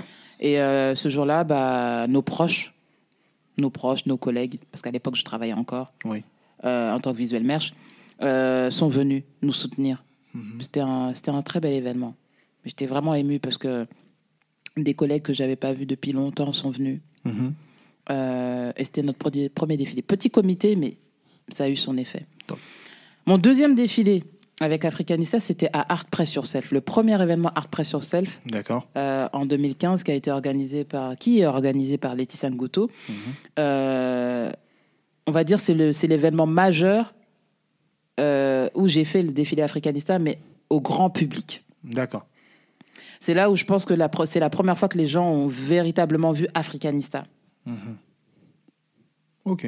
parce que je- j'exposais euh, j'exposais ma marque euh, et il y a eu du monde. Il y a eu énormément de monde. Donc euh, j'étais émue de, de voir tous ces gens-là qui disaient Ah, ah c'est toi Africanista. Ah, c'est ça, tes produits. Ah, on les voit en vrai. Ouais. Parce que moi, j'ai pas de boutique, tu vois. Moi, j'ai un, j'ai un site euh, e-commerce, tu vois. Donc c'est toujours plaisant de participer à des événements en tant qu'exposante et de voir que le public euh, adhère aux propos, adhère à la vision de la marque et adhère surtout aux produits, tu vois. Oui. Donc ça, euh, et puis après, bah, il y a eu, euh, il y a eu le défilé bah, chez Aphrodisée en Suisse. Ça, c'est Oui. encore un autre level. Oui. C'était à oui, l'étranger, oui, en. Suisse, Là, tu là, vois. on- Donc là, il y a encore beaucoup plus de monde. Là, on touche l'international, tu vois. Donc, ouais, c'était cool. J'ai eu pas mal d'expériences. Franchement, cette marque de vêtements, cette marque de vêtements, c'est comme un bébé pour moi. De toute façon, c'est mon premier enfant. J'ai pas d'enfant pour le moment, mais c'est mon, je considère ça comme mon premier enfant parce que c'est euh, cette marque, elle m'a, elle m'a permis de voyager, Mhm. de rencontrer de belles personnes, euh, d'avoir connecté avec des, des gens qui, qui, ont, qui ont cru, qui croient en ma marque, qui Ouais. croient en moi, euh, à des personnes qui ont acheté mes produits, qui continuent d'acheter mes produits et qui me soutiennent, qui m'envoient des messages. Ça fait, ça fait du bien, tu vois. C'est... Mhm. Et je me dis, j'aurais jamais, j'aurais jamais cru qu'un jour, déjà, j'aurais jamais cru qu'un jour j'aurais créé une marque de vêtements et j'aurais jamais cru qu'un jour ma marque, elle toucherait autant de gens. Oui. Non, mais de toute façon, c'est que. Et que ma marque aurait voyagé à travers le monde, surtout. C'est ça, c'est ça. Je pense que bon après on va y arriver petit à petit. Et tout ça en euh, autodidacte. Hé non mais il faut le dire, faut le dire. C'est important de le dire. Hmm. Ok, ok. Non mais je, je savais pas que tu avais fait le défilé à Genève justement. Mm. Aphrodisée, c'est- ouais. c'est- C'est vrai que Aphrodisée. euh, D'ailleurs, l'événement dont on a, tu m'en as parlé en off, Mm. moi, je connaissais pas du tout. D'ailleurs, est-ce que tu peux un peu revenir un peu sur cet événement? Parce que en off, tu me disais que c'était un excellent événement, que tu as eu pas mal Oui. Aphrodisée, bah, c'est un marché international de créateurs qui, euh, qui a lieu chaque année à Genève. Bon, ils n'ont pas, ils ont pas, euh, ils ont pas eu d'événement depuis deux ans, Covid oblige. Ouais. Mais là, ils refont un événement cette année et euh, je trouve que c'est un très bel événement qui, euh, qui est une vitrine pour nous autres créateurs afro-descendants Mhm. parce que tu es connecté au monde. Donc, euh, ce qui est bien avec Aphrodisée, c'est que il faut une sélection très pointue au niveau des créateurs. Donc, il y a des créateurs, c'est pas des- n'importe qui qui, qui va là-bas. c'est pas n'importe qui qui vont là-bas. Ils font vraiment une sélection de ouf. Mhm. Là-bas, on est vraiment mis à l'honneur. D'accord. On est vraiment mis à l'honneur. C'est-à-dire que chaque créateur vient avec son univers. Mhm. On n'est pas serré. On n'est pas serré dans des stands de 1 mètre carré. Tu vois ce que je veux dire? Euh, C'est-à-dire que il y, a une pré- il y, a- il y a- il y a tout un travail qui est fait en amont, Ouais, avant même l'événement. Six mois, voire huit mois à l'avance avant l'événement. d'accord. où on te sollicite pour te, pour te demander si tu veux participer à l'événement. Après, il y a une sélection qui se fait dans leur, dans leur comité D'accord. pour voir si tu es retenu ou pas. D'accord. Si tu es retenu, il faut que tu envoies ton dossier de presse. Tu vois Mhm, ouais, Il faut qu'on sache, trop, faut qu'on sache aussi la pertinence de ton produit. Est-ce que ton produit c'est du made in Africa? Si c'est pas du made in Africa, qu'est-ce qui fait que ça a un rapport avec l'Afrique? Il faut expliquer le propos. D'accord. c'est là où tu vois que ils ont un intérêt pour le storytelling d'une marque. Parce que c'est pas tout de lancer une marque. Il Ouais. faut vraiment qu'il y ait un propos, qu'il y ait une vision, qu'il y ait un storytelling derrière. Tu vois? Surtout une structure. Hein, une ait une structure aussi. Avoir son cabis, euh. Son, son dossier de presse. C'est ça. C'est euh, c'est une structure. Et les valeurs, même les valeurs, les valeurs que tu véhicules au sein de ta marque. C'est quoi ta proposition de valeur au sein d'une marque? Il y a plein, de- il y a des créateurs qui savent même pas ce que c'est une proposition de valeur. Ah, Une proposition de valeur, c'est super important. C'est quoi ta promesse de vente? Quand, les gens achètent tes produits, c'est quoi la promesse de vente que tu offres à tes clients? Ouais. Tu vois, c'est toutes ces questions-là qu'il faut réfléchir. C'est pas vendre pour vendre. Ouais, ouais. Parce qu'aujourd'hui, les gens pensent que l'entrepreneuriat, c'est une mode. Oui, l'entrepreneur, vous pensez que les entrepreneurs, c'est des gens qui ont une coupe de vin, qui, qui ont une- un verre de vin sur un yacht et qui sont là, qui font. euh, qui, qui font- c'est pas ça être entrepreneur. Ouais. être entrepreneur au quotidien, tu t'automotives au quotidien. Tu sais même pas si le mois prochain, tu vas faire le chiffre d'affaires prévisionnel que tu as prévu. Tu sais même pas si le mois prochain, les produits, les produits que tu as, les gens vont acheter. Tu t'automotives au quotidien. C'est être entrepreneur, c'est c'est des as- c'est un ascenseur émotionnel permanent. Faut être accroché à ça. Faut être accroché aussi au fait que les gens te soutiennent pas dans ta famille Ah. ou dans ton entourage. Parce qu'on sait que entre, on sait très bien qu'entre Renois, entre Africains, les parents vont pas te supporter parce que pour eux c'est pas palpable. Ouais. Eux ils pensent que c'est des trucs de troubadour. Mhm. Ils pensent que tu vis une vie de bohème quand tu es entrepreneur. Ouais, non, va faire ton métier de. Va prendre ton métier. Moi, mes parents, ils m'ont dit, ils m'ont dit, pourquoi tu as abandonné ton métier de visual merchandiser? Tu travaillais sur les Champs-Élysées, tu gagnais bien ta vie. Pourquoi tu as abandonné ça? Ouais, c'est vrai, c'est vrai. pas- Tu vois ce que je veux dire? Oui, bien sûr, bien sûr. On nous soutient pas, on nous soutient pas assez dans, nos- dans nos initiatives. Mais ça va aller. En tout cas, Mm. en tout cas, tu es là. 2000, bientôt 10 ans, tu es encore là. Bientôt 10 ans, je suis encore là, mais euh, la marque, euh, la marque elle, a, elle, a, elle, a, elle a essuyé hauts et des bas, mais elle est encore debout. C'est ça qui est bien. C'est le plus important. C'est le plus important. Le Elle est encore debout. Hmm. Elle n'a pas fini de- d'être debout. Très bien, Si très bien, très bien, très bien. Euh, Il y a la marque Afghanista, il y a tout l'univers euh, que l'on découvre, Mm. d'accord? Donc on peut voir sur le site les différents produits, les histoires qui, qui accompagnent ces Mm. produits. Mm. Mais quand on se penche un peu plus sur tes réseaux sociaux, sur les réseaux sociaux Afghanista, principalement Instagram, on voit qu'il y a aussi des messages qui sont passés, qui sont véhiculés, d'accord? Euh, Je sais qu'il y a, que tu as beaucoup euh, d'appétence, ou de- je peux dire ça, de, où tu prends beaucoup de plaisir Mm. à nous parler de tout ce qui est coupe de cheveux, par exemple, Mm. euh, pour, euh, principalement pour les femmes. Mm. Euh, comment ça t'est venu et euh, pourquoi effectivement on parlait de ça? Parce que le cheveu, ça reste quand même un sujet tabou dans nos communautés, il faut le dire. Mais toi, tu emmènes ça de manière, d'une nouvelle manière, hein, que l'on peut voir, en racontant des histoires. Dis-moi en plus. Bah écoute, je vais revenir encore à ma culture d'origine. En tant que, en tant que Westaf, euh, issu de l'Afrique subsaharienne, Mhm. chez nous, la coiffure, c'est super important. Mhm. Moi, depuis que je suis toute petite, ma mère, elle nous a, elle nous a toujours envoyé chez des tresseuses sénégalaises, maliennes, qui nous faisaient des coiffures magnifiques. Mhm. Quand j'étais en primaire, j'étais fière de porter des, des, des nattes couchées. Tu vois, j'étais fière d'avoir ces, des tresses fines, avec des beaux tracés, de jolis raies, etc. Ouais. Et ça, c'est quelque chose qui m'a marqué en tant qu'enfant. Parce que je savais que à travers ces coiffures, on était déjà différents. Tu vois Moi, je, je, je, je, je suis quelqu'un de très, très, très observatrice. Quand j'étais enfant, j'étais quelqu'un de très, très, très observatrice. Je pouvais ne, je parlais pas beaucoup, mais je regardais énormément les gens et les choses. Mhm. Et quand mes, quand mes sœurs et moi, on se coiffait, ou quand mes copines se coiffaient, je regardais beaucoup comment les coiffeuses tressaient. Pour moi, c'était impressionnant, c'était de l'art. Pour moi, la coiffure africaine, c'est de l'art. Et euh, quand j'ai créé Africanista, euh, j'étais déjà dans cette move, j'étais déjà dans ce mood de, de coiffure, euh, Ouais. de coiffure traditionnelle. D'accord. Parce que euh, en tant que en tant que femme, euh, j'ai toujours aimé me coiffer avec des coiffures que les gens n'avaient pas ou que très peu avaient, de- que très peu de gens avaient. Oui. J'ai jamais voulu être coiffée comme tout le monde. J'ai toujours voulu me démarquer à travers la coiffure. Mhm. Parce que la coiffure, c'est pour moi la coiffure, c'est euh, porter une coiffure, c'est une couronne. C'est porter une couronne sur sa tête. Mhm. Moi, j'ai toujours fait ces... Pour moi, il y a toujours eu, depuis que je suis enfant, la coiffure, pour moi, c'est toujours métaphoriquement parlant, associé Mhm. à une couronne. D'accord. Donc, euh, même, en, même, en, même en, en tant qu'adolescence, en tant qu'adolescente, euh, malgré les cheveux défrisés, bah, j'avais quand même des nattes couchées, Mhm. tu vois. Donc, euh, après, quand j'ai fait mon big shop, euh, quand j'ai coupé mes cheveux défrisés pour revenir à mes cheveux crépus, et que mes cheveux ont commencé à pousser, bah, je me suis mis à fond dedans. Dans les tresses, les coiffures ancestrales, tout ça, traditionnel. Après, j'ai acheté pas mal de bouquins. Euh, Au fur et à mesure des, des années, euh, j'ai commencé à me faire une petite collection de livres sur la coiffure. Ok. Et ça m'a complètement reconnecté à ça. J'étais pas, j'étais pas déconnecté à ça, Ouais. mais j'étais complètement ancré dans ça. Tu vois. Après, j'ai posé pas mal de, de questions à ma, à ma tante, à, à ma mère, euh, à ma mère, à mes tantes par rapport aux coiffures, Ouais. euh, euh, quelles étaient les significations de certaines coiffures, parce que chez les Soniqués, il y a des coiffures qui reviennent tout le temps. Tu vois. Mhm. Il y a des coiffures que j'adore. Et elle me racontait l'histoire des- des coiffures, dans quel contexte les coiffures étaient réalisées, pour quel type de femmes c'était réalisé. Mhm. C'est là que j'ai compris que même au niveau des coiffeurs, il y a des codes. Il y a une histoire, il y a une culture derrière. Ouais. Et autour d'Africanista, vu qu'Africanista, c'est vraiment un hommage euh, aux cultures africaines, Oui. Pour moi, la coiffure, ça fait partie de la culture. Ça fait partie des cultures africaines. C'est vrai, c'est vrai. Et ça fait partie de l'esthétisme que je veux impulser chez les femmes africanistas. Une femme africanista, c'est une femme qui adore les tresses euh, traditionnelles. Une femme africanista, c'est une femme qui, qui, qui a, une esthétisme, qui, a, qui a un esthétique particulier. Surtout avec ton, ton œil des visual merch, tu peux. Hein Non, et puis je suis une passionnée, je, Ouais, ouais, voit. suis une passionnée de coiffure. Pourtant, je sais pas tresser, hein, Mhm. mais je suis une passionnée de coiffure. Quand je vais me coiffer chez ma, chez, chez ma coiffeuse, je peux kiffer une coiffure, mais je vais apporter une variante.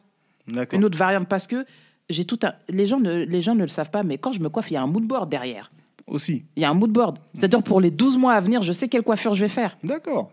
Oh, ouais, ok. il y a un mood board derrière c'est parti d'une époque d'une star d'un magazine d'une réplique de- d'un passage de film Ouais. d'une série d'un vidéoclip Hmm. voilà Non, mais on voit, on voit. En tout cas, euh, aujourd'hui, voilà, tu as, une coiffure, il faut le dire, faut le dire, une très belle coiffure. Merci. Hein. On a le coucher, relevé euh, au-dessus. Donc, euh, il faut le dire, il faut le c'est dire. la semaine dernière j'étais au musée du Quai Branly Ouais. et euh, il y avait sur Senghor, c'est ça? Euh, Ouais, l'exposition de Senghor. Hmm. Il y avait des blancs qui me regardaient et tout. Ils ont dit Ah, regarde, euh, elle a une coiffure. On dit C'est les mêmes coiffures qu'il y a. Regarde sur le masque africain à côté. Moi, ça m'a fait rire. Mm, mm, mm. Mais oui, bah oui, nos coiffures, euh, les masques africains, bah oui, les coiffures, euh, les, les coi- les coiffures que tu retrouves sur les masques africains, bah c'est l'esthétisme aussi de nos coiffures. Tout à fait. Donc ouais. Hmm. En tout cas, Africanista. Ah, moi je suis fière. hein. Hmm. Non, mais c'est bon. c'est Non, bon. je suis fière de tout ça.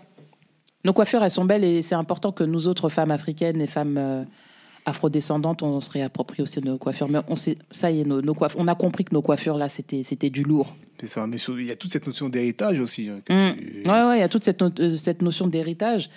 Et puis voilà, nos coiffures. euh, comment te dire que quand tu, moi en tout cas, quand je porte une coiffure traditionnelle, Mhm. même des fois ma mère me dit mais pourquoi tu aimes les coiffures d'avant? Je dis mais maman j'aime ça.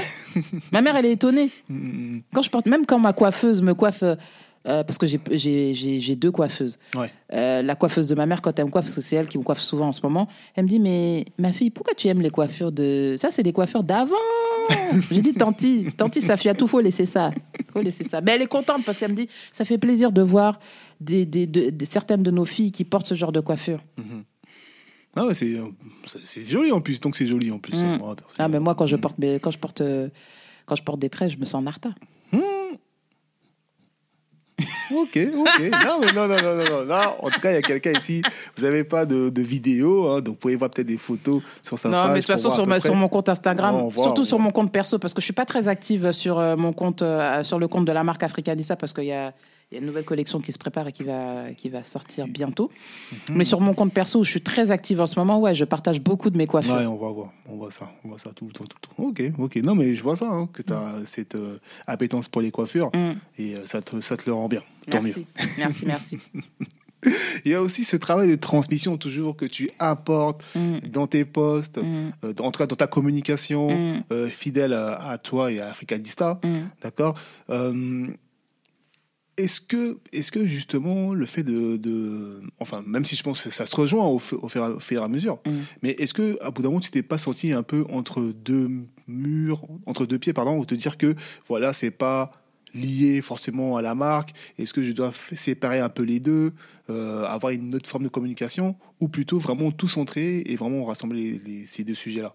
Donc euh, entre les coiffures, euh, la partie historique, euh, voilà, tout ça peut être des faits historiques, la musique, etc. Tout cela. Voilà. Est-ce que c'est vraiment pour toi deux univers séparés ou un seul et même univers que tu peux voilà mêler C'est c'est vrai, c'est intéressant ce que tu dis parce qu'à un moment donné, je me suis retrouvée face à ce dilemme et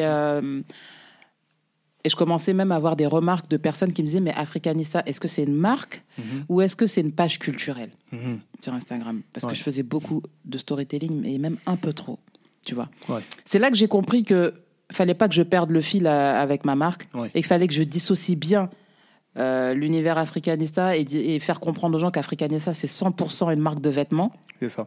et que sur mon compte perso, c'est pour ça que mon compte perso, euh, Mm. je l'alimente de fou. Mon compte perso, c'est vraiment mon mood board. C'est le mood board africanista en fait. En fait. D'accord. Mon compte perso, c'est vraiment le mood board africanista et ce qui m'inspire, et ce qui inspire les collections africanista. C'est-à-dire que si on veut comprendre africanista, il faut aller sur mon compte perso, D'accord. tu vois? pour que Africanista se soit vraiment centré marque de vêtements. Bien sûr qu'il y aura toujours un petit peu d'inspi, mais on retrouvera essentiellement la marque, tu vois. Un peu de storytelling, tu vois, pour, euh, euh, pour euh, raconter un peu le processus créatif, mais euh, tout ce qui impulse la marque, c'est-à-dire à travers les coiffures, à travers la photographie africaine, à travers les proverbes africains, à travers l'histoire de l'immigration africaine en France, ça, on le retrouvera sur mon compte perso désormais. D'accord. Ok. Donc voilà. Ok, Mais oui, à un moment donné, c'était, c'était un dilemme, tu vois. Et moi, comme je, je, je fais des, je, je lis tout le temps, je fais des recherches tout le temps, je veux partager tout le temps, bah oui, à un moment donné, le propos, c'est pas qu'il était un peu biaisé, mais on était un peu perdu. Une personne nouvellement arrivée sur Instagram, comme elle tombe, quand elle tombe sur ma page euh, Africanista, elle se dit mais c'est une marque, Oui. c'est une page culturelle, Mhm. c'est quoi? Non, t'as, oui, oui, raison de structurer ta Voilà. communication. Donc j'ai structuré la communication euh, par rapport à ça. Ok, ok, très bien, très bien, très bon choix, très bon choix. En tout cas, j'ai ma réponse à ma question. Mm. Alors, toujours dans cet élan, donc Africanista, Mm. des défilés, Mm. euh, jusqu'à jusqu'à Genève, à, l'étranger, peut-être encore dans d'autres pays. Ouais, j'ai été, à, j'ai été à Oslo aussi. Hey, Oslo, loin là-bas. Euh, Oslo Eh en ben, Norvège. En fait, il y a une excellent. créatrice, enfin, une créatrice, une artiste Mhm, que j'aime beaucoup qui s'appelle euh, Nicole Rafiki, d'origine congolaise, mhm. qui, elle, est basée à, à Oslo. Larafiki. Hein? T'as dit le nom, c'est Nicole Larafiki? Euh, Mrs. Rafiki. Sur son, son compte Instagram, c'est Mrs. Rafiki. C'est une copieuse, et moi, c'est le vieux Rafiki. Donc, C'est Mrs. Rafiki. euh, ouais, Et euh, c'est une artiste que j'aime beaucoup, d'origine congolaise, qui est basée à Oslo et qui m'a invité euh, au mois de novembre 2019 euh, euh, pour participer en tant qu'artiste. C'était même pas en tant que créatrice, c'était en tant qu'artiste. Elle voulait que je fasse euh, une expo, euh, une expo vente euh, Africanista et, et j'étais troublée parce qu'elle me disait à chaque fois, ici, t'es une artiste. T'es Hmm. pas une créatrice, t'es une artiste. J'avais du mal avec ça. Ouais. Et euh, elle voulait que je performe euh, à travers Africanista, mais avec une, euh, avec une installation, tu vois. Mhm. Et je me dis, waouh, on, on m'a- on m'invite, parce qu'on m'a invité, hein. Mhm, on m'invite à Oslo. mhm. Mhm. Billet, hôtel, tout. Tout, tout. Et Dieu sait qu'Oslo, c'est cher, mais on m'a invité. Et je, Wow. je lui suis, euh, je- franchement, je suis reconnaissante par rapport à cette femme parce que elle m'a permis de faire connaître Africanista dans les pays scandinaves. Mhm. C'est ça. Quand je me suis retrouvée à Oslo à- et que les gens me posaient des questions avec mon anglais flingué, euh, What the story behind Africanista Et moi, j'étais là, je bricolais avec mon anglais fâché. Mais les gens ont compris. Ouais, Et il y avait même une conférence où euh, j'ai participé à un talk en tant qu'intervenante à expliquer euh, euh, le propos d'Africanista, dans quel, dans, quel, dans quel contexte j'ai créé Africanista, Ouais. la- comment j'ai transmuté ma douleur, parce qu'il y a une partie douloureuse que j'aime pas trop raconter, mais comment j'ai tra- j'ai transmuté ma douleur qui a donné lieu à Africanista Ouais. en tant que femme. Mhm. C'était très intéressant. Mais Africanista, ça m'a fait voyager partout. Ça m'a fait même voyager au Burkina Faso. Waouh. Où à un moment donné, j'ai été ambassadrice UNICEF au Mmh. Burkina Faso. Hum, hum. En tout cas, là, j'ai quelqu'un. On a, on a quelqu'un ici présent. Quelqu'un, je euh, sais pas. Mais en tout cas, je remercie Dieu euh, de m'avoir donné par le médium de ma marque la possibilité de voyager, de rencontrer des gens et, et de partager euh, l'histoire de ma marque, ma vision, mes produits et que les gens adhèrent en fait. C'est ça. Ok. Mais j'a- j'allais arriver au, au- à l'un des, des thèmes. C'est la renommée mondiale. Là, clairement. Là, tu es connu, comme faut dire la vérité. Tu es quand même connu. ça t'amène à voyager. On te contacte en Oslo, euh, en Norvège. Mm. Franchement, euh, des pays inattendus, hein, personnellement. Inattendu. Inattendus. hein. Là-bas, tu rencontres une communauté noire, Mm, africaine, même en. Belgique aussi. En Belgique, bon, en Belgique encore ça va, tu vois, c'est à côté. Belgique, tu vois. ça va. C'est à côté. C'est vrai. Norvège, Oslo, là-bas, j'avais même pas qu'on était Tu vois présents, tu vois. Donc, euh, tu vois, tu as, des bons retours Mm. au Burkina Faso. Et, euh, donc, tu vois, c'est- Mm. beau. Mm. C'est beau. Et qu'est-ce que tu retiens de ça, justement, de cette renommée-là? Parce que tout à l'heure, tu me disais que des fois, on, te- on peut t'arrêter dans la rue, etc., pour te remercier de ce que tu fais. Donc, euh, qu'est-ce que tu retiens de ça? Parce que souvent, on peut prendre la, la grosse tête. On peut. euh, Comment veux-tu comment comment veux-tu comment veux-tu prendre la grosse tête quand tu vis pas complètement de ta marque? Ouais. En toute transparence, je ne vis pas je ne vis pas complètement de ma marque. mhm. Je vis pas encore de ma marque parce qu'il faut se battre euh, pour être toujours à flot. Il faut Mhm. se battre pour avoir un maximum de créativité. Il faut se battre pour que, ça, pour que sa marque continue à se démarquer des autres. Ouais. Donc, comment veux-tu attraper la grosse tête? Moi, je, ne suis pas là pour, euh, je suis pas là pour me la raconter et me dire ah. Le jour où je pourrais avoir la grosse tête, c'est là où je me dis, ou là où j'aurai une villa, là où je pèserai, là où ma marque euh, se transforme en start-up et là où ma marque se transformerait à- en une véritable entreprise où euh, il y aurait euh, de la création d'emplois, où il y aurait des gens qui travailleront pour moi. Peut-être que là, oui, je prendrais la grosse tête, mais même ça, je ne pense pas. Hmm. La famille d'où je viens, on peut pas prendre la grosse tête. ça- T'as l'air très entière, donc euh, très Non, ancrée, non, très je peux pas. entière. Moi, je pense pas aussi. hein. Pourquoi je veux prendre la grosse tête Aujourd'hui, euh, aujourd'hui, j'ai ma marque de vêtements, mais quand je vais partir de ce monde, je serai un, je, je serai un, je suis un, je suis un être humain, tu vois. Je suis un être humain avant tout, et et je me dis, je suis pas, je suis pas mieux qu'une que d'autres personnes en fait. La grosse tête, c'est quoi? La grosse tête, c'est c'est les gens qui, qui, qui sont qui sont dirigés par leurs égos. Ouais. Moi, j'ai appris à dealer avec mon ego. T'entends, j'ai un ego, hein. Mhm. Mais j'appr- j'apprends. J'ai même pas, j'ai appris, j'apprends à dealer avec mon ego. Parce que l'ego, c'est le masque social. C'est le, c'est le masque que, les, que tu renvoies aux gens. Mais quand tu décortiques cet ego, ben ça, ça cache une âme, Mhm. avec toute la sensibilité qu'il y a derrière. Moi, aujourd'hui, je peux pas me permettre de me la raconter, parce que je- pour moi, je suis pas encore arrivé à destination. Ouais, Tu vois, ouais. la ligne d'arrivée que je me suis fixée, je- j'en suis même pas à la moitié. Mhm. Donc je peux pas me la raconter. Je me la raconterai quand j'aurai atteint le sommet de la montagne, tu vois, et que je me dirai ouais, ah ouais, je suis arrivé. Mhm. Là, je suis arrivé. Là, je peux me la raconter. Là, je peux me, je peux me la raconter tel un pididi dans sa piscine. Mais je suis pas là. En tout cas, mais tu vas y être. Tu vas y être. Inch'Allah. Voilà. Mais voilà, justement, le mood board, la vision. Mm.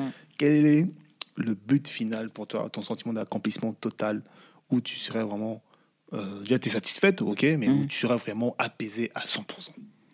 Mon mood board final, c'est quand j'aurai mis mes parents à l'abri du besoin, Mhm.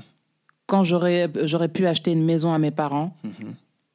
Que je pourrais rincer tous mes frères et sœurs, rincer ma famille, Mhm. avoir ma propre maison, mettre à l'abri mes futurs enfants, et que mon entreprise tournerait toute, euh, tout seul, et que surtout, je contribuerais à la communauté Mhm. en créant des emplois, en travaillant avec des coopératives de femmes, en valorisant le savoir-faire des gens de mon village, et en contribuant aussi économiquement à mon village d'origine à Djagili. Ça, c'est mon but suprême, Mhm. tu vois, et de me dire ouais, j'ai fait un petit peu, j'ai fait un petit peu, mais j'ai fait. C'est ça mon goal. D'accord. Ok. ok. Et surtout, d'inspirer euh, les jeunes issus des quartiers populaires. J'ai envie que les gens se disent Ah ouais, il y a une go, il y a une go de Clichy-sous-Bois Mhm. qui habitait à la Forestière et elle a fait ça. De toute façon, je pense qu'aujourd'hui, les... bon, tu es quand même sollicité, hein, je crois, dans... à travers ton travail, tu es quand même sollicité. Mm, Ouais, Tu as ouais. quand même une audience. As quand même... Ouais, j'ai une audience. Oui, voilà, quand même ça, je vais pas mentir, j'ai une audience. J'ai une audience. Mais ouais, j'aimerais impulser, j'aimerais impacter aussi les, les, les, les, jeunes euh, euh, de la Seine-Saint-Denis, les jeunes des, dans les banlieues, parce que, euh, encore une fois, dans les banlieues, il y a des pépites, il y a des Ouais. talents. Mhm. Mais euh, les gens ne se rendent pas compte. Tous les talents de ce pays sont en banlieue. Et Mbappé, ils sont cachés partout. Ah ouais. Hommes comme femmes. Il y a des talents en banlieue. Il y a des talents de ouf en banlieue. Et euh, j'ai envie que les jeunes issus des quartiers populaires prennent conscience de leur, de, de, de, de leur pouvoir, Ouais. de leur impact, Mhm. de ce qu'ils sont. De ce qu'ils sont. C'est important. C'est important. C'est important. Ben, petit à petit, on arrive à la fin de notre échange. Euh, je pense qu'il y a une partie importante à aborder. Euh, les futurs projets. Hmm. Voilà, je pense que les futurs projets, c'est quelque chose euh, que tu vas nous faire peut-être des révélations, des choses que tu prépares actuellement. Peut-être pas. même, même pas une- tout à l'heure, tu as parlé d'une nouvelle collection. Ouais, Tu actuellement, quelques petits briefs de cette alors, collection. actuellement, je travaille sur une nouvelle collection Mhm. qui va sortir cette année. Je dirais pas quand, mais qui va sortir cette année. Et j'ai hâte. J'ai hâte de sortir cette collection parce que pour moi, cette collection, elle, elle représente. euh, tu vois, les artistes, ils ont toujours l'album de la maturité. Ouais. Bah, cette collection, pour moi, c'est la collection de la maturité. C'est la collection du lâcher prise. Mhm. C'est la collection. euh, c'est la collection qui a été faite avec amour. Souvent, quand j'ai fait mes collections africanistas, c'était avec colère. C'était avec. euh, Il y avait de la passion, mais il y avait un peu de colère là-dedans parce que je voulais revendiquer des choses. Mais cette collection qui va trancher euh, euh, qui va trancher avec les autres, il y a beaucoup d'amour dedans. Énormément d'amour. Elle a été faite dans l'amour, Mhm. dans l'amour. et euh, et euh, c'est une collection qui, esthétiquement parlant, va être très très belle. Visuellement très très belle. Les les produits seront très très beaux. Mhm. Elle sera accompagnée d'un défilé ou... Il y aura un défilé. Mhm. Il y aura un défilé et, euh, et j'espère que, parce que euh, pour ceux et celles qui ne connaissent pas ma marque, ça fait quatre ans que j'ai pas sorti de collection. Mhm. Quatre longues années. Pour moi, c'était la traversée du désert, Ouais, psychologiquement. D'accord. Et euh, j'étais pas au meilleur de la forme. Tu vois, j'ai j'ai fait un burn-out, j'ai fait une dépression, j'ai pas peur de le dire. Ouais. Parce que ça fait partie de la vie d'un entrepreneur. Et que cette collection, pour moi, c'est la rédemption. Tu vois, euh, comment s'appelle le chevalier du zodiaque le, cheva- le chevalier, Ah, euh, le chevalier euh, du Seiya. phénix. Ah, du phénix. Phoenix. Ah, C'est pas. Chiryu Non, Non, Sean. C'est Sean. Non? Sean. Non, j'ai oublié son nom. Phoenix. Phoenix, comment il s'appelle? Le chevalier du phénix. C'est le frère de Sean, justement. C'est le frère de Sean, ouais, le, le chevalier d'Andromède. Voilà, j'ai oublié. Bon, oublié Bon. Tu vois le chevalier du phénix Euh, euh, Kiku. Non, Ah, non, non, je sais pas. Mais en tout cas, le chevalier du phénix. je- Tu vois comment il renaît de ses cendres? C'est ça. La collection, c'est ça, en fait. D'ailleurs, je suis fan des chevaliers du zodiaque. Le chevalier du phénix, pour moi, c'est c'est mon gars. Donc, euh, c'est mon gars sûr. Donc, euh, ouais, pour moi, c'est ça. Tu vois, la vie, souvent, je le dis sur mon compte Instagram perso, la vie, la vie c'est un perpétuel euh, renouvellement, Mhm. repositionnement, introspection, remise en question. C'est ça, ma, ma nouvelle, ma nouvelle collection, elle symbolise tout ça. Et c'est le fruit de tout ça, d'ailleurs. Ouais. Et, mais elle va faire mal. Elle va faire très, très mal. C'est Iki. Ah, Voilà, presque. Iki. J'étais presque. Iki, le chevalier du, du phénix. Iku, je sais pas quoi. Non, c'est Iki. voilà. Ouais, donc cette collection, elle va faire très très mal. Ouais. Ça va pleurer dans les chaumières parce que franchement, il y, a un- il y a un storytelling. Hmm. Ah, il y a des, y a- y a- des- franchement, ça je- ça va toucher, ça va toucher des gens en particulier. D'accord. Ok, bon, on a hâte de voir ça. En tout cas, moi, perso, j'ai hâte de voir ça. J'espère que je, je pourrais pas assister, même recevoir une invitation. Je ne sais pas si c'est privé ou si c'est ouvert grand public. Mais non, toi, toi, toi-même, Ah, tu sais, t'es invité. Moi, quand même, c'est la famille. non, non, non, non, non. Franchement, là, de Ouais. toute façon, je mettrai toutes les infos en temps et en heure. D'accord. Mais euh, j'ai hâte de partager cette collection parce que ça va marquer un tournant au sein de la marque Mhm. et qui va faire que la marque elle va se déployer autrement. Très bien. D'ailleurs, j'en profite pour lancer parce que dans la vie, il n'y a que l'audace qui paye. Hmm. Euh, je recherche des investisseurs. Mhm. Donc, pour toute personne qui m'écoute là à l'antenne, je recherche des investisseurs parce qu'on va pas se mentir dans l'entrepreneuriat, ce qui, ce qui nous freine, nous, entrepreneurs, c'est l'aspect pécunier. Mhm. Donc, je recherche un ou des investisseurs et un associé. Associé aussi, ok. Surtout des investisseurs. D'accord. Ben, si jamais les gens ont des contacts, ils sont intéressés ou ont des personnes à présenter à IC, n'hésitez pas à la contacter, hein, donc via ses réseaux sociaux, ou même à me contacter, que je pourrais lui transmettre aussi hein, Mm. les différents contacts. Euh, Non, c'est important, Tu lances c'est- un appel ici, donc. Je lance un appel ici et j'ai pas peur de lancer l'appel ici parce que moi, je sais pertinemment que pour accélérer la croissance de mon entreprise, bah, il faut un capital. Mhm, mhm. Mon capital est, est trop faible pour euh, faire avancer ma marque. Ouais. Là, je marche encore avec mes fonds perso. Tu vois? Ouais. Donc, euh, pour aller au bout de- du bout de ce que j'ai envie de faire et d'accélérer la croissance de l'entreprise, j'ai besoin d'investisseurs. Je sais que dans la communauté afro, il y a des Oui, investisseurs. bien sûr, bien sûr. Attends. Tu vois? Mhm. Il y a des investisseurs. Moi, mon projet, c'est un projet noble.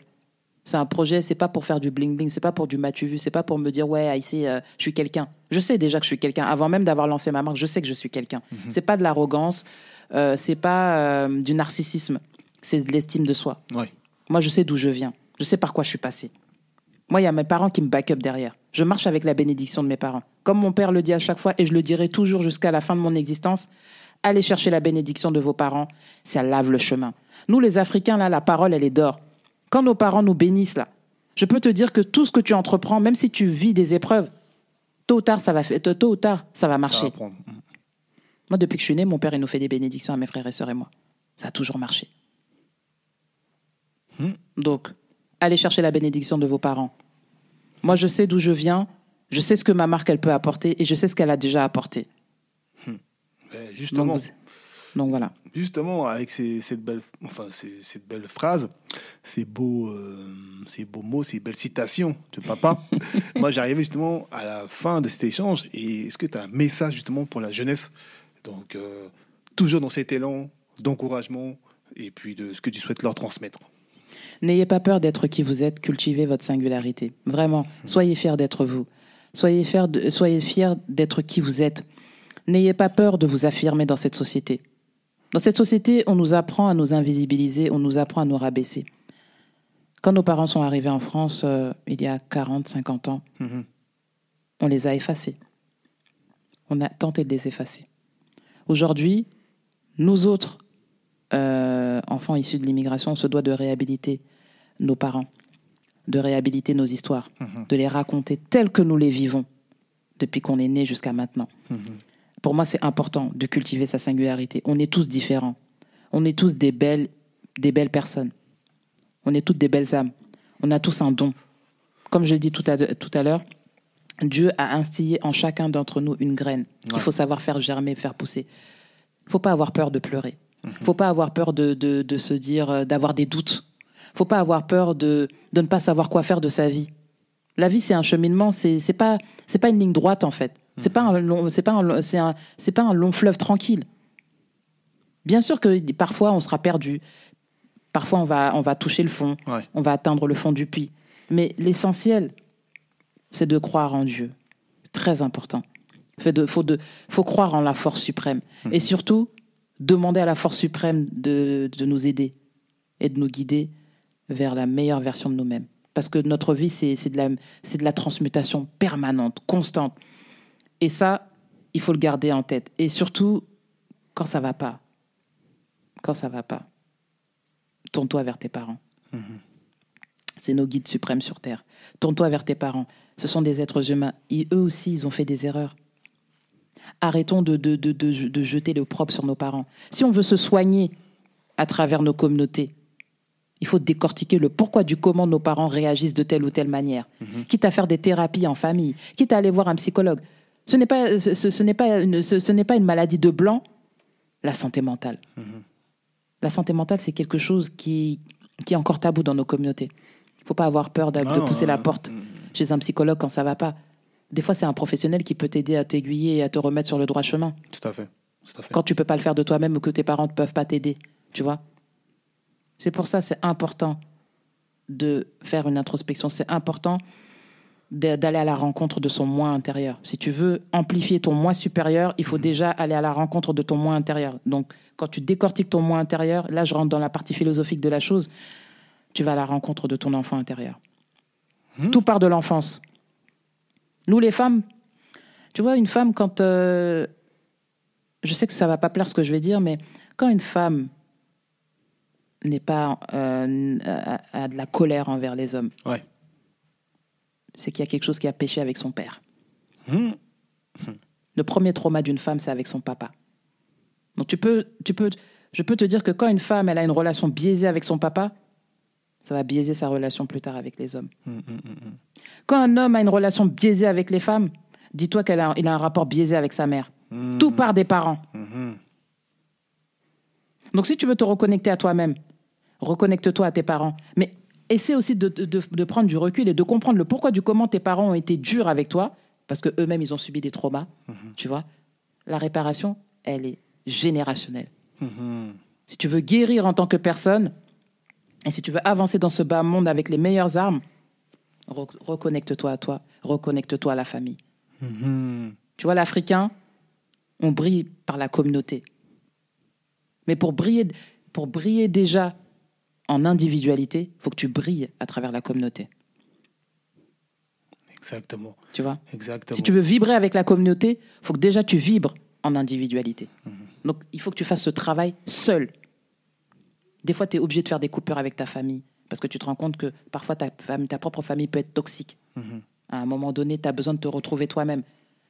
Tu as besoin de te retrouver dans la solitude. C'est dans la solitude qu'on trouve son salut. C'est dans l'obscurité que tu trouves la lumière. Ça aussi, c'est les chevaliers du zodiaque.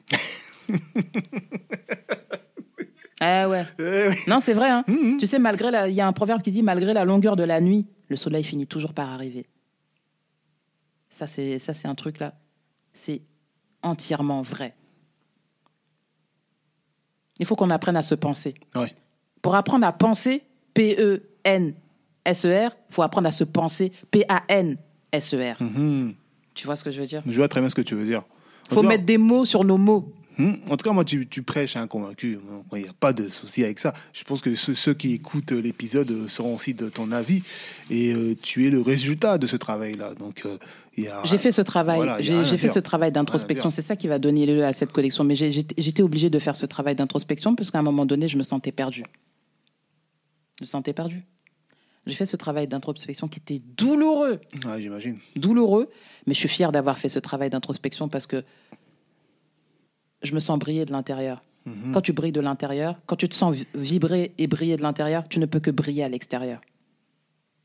Hmm. C'est ça le mot de la fin. Voilà, là, c'est la meilleure conclusion, je pense, de tous mes épisodes ici présents. Je le dis, je le dis ce soir. C'est la meilleure conclusion. Je pense que là, on peut tout plier une nouvelle fois. Euh, Non, mais il faut m'arrêter. hein, il faut m'arrêter parce non. que moi, je ne m'arrête jamais.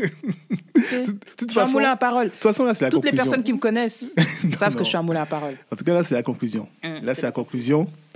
Euh, je te remercie vraiment pour cet échange. Bah écoute, c'est c'est un plaisir et euh, c'est un plaisir. Je vais m'arrêter là. c'est un plaisir, mais j'ai envie que les gens, j'ai envie que les gens prennent conscience de leur pouvoir. Si les gens avaient conscience de leur pouvoir, si les gens avaient euh, conscience de leur potentialité, on aurait tout fumé sur notre passage. Évidemment. Évidemment. Les noirs, les noirs, on aurait tout fumé sur notre passage. On fume déjà tout sur notre passage. C'est pour ça qu'on tente de nous éteindre. Ah, ah. Là, là, tu veux partir sur un autre sujet, là. Mais, Mais ouais, Mais- nous sommes, nous sommes, nous sommes de vraies bougies. Nous sommes de vraies bougies. Nous sommes des, on est de belles personnes.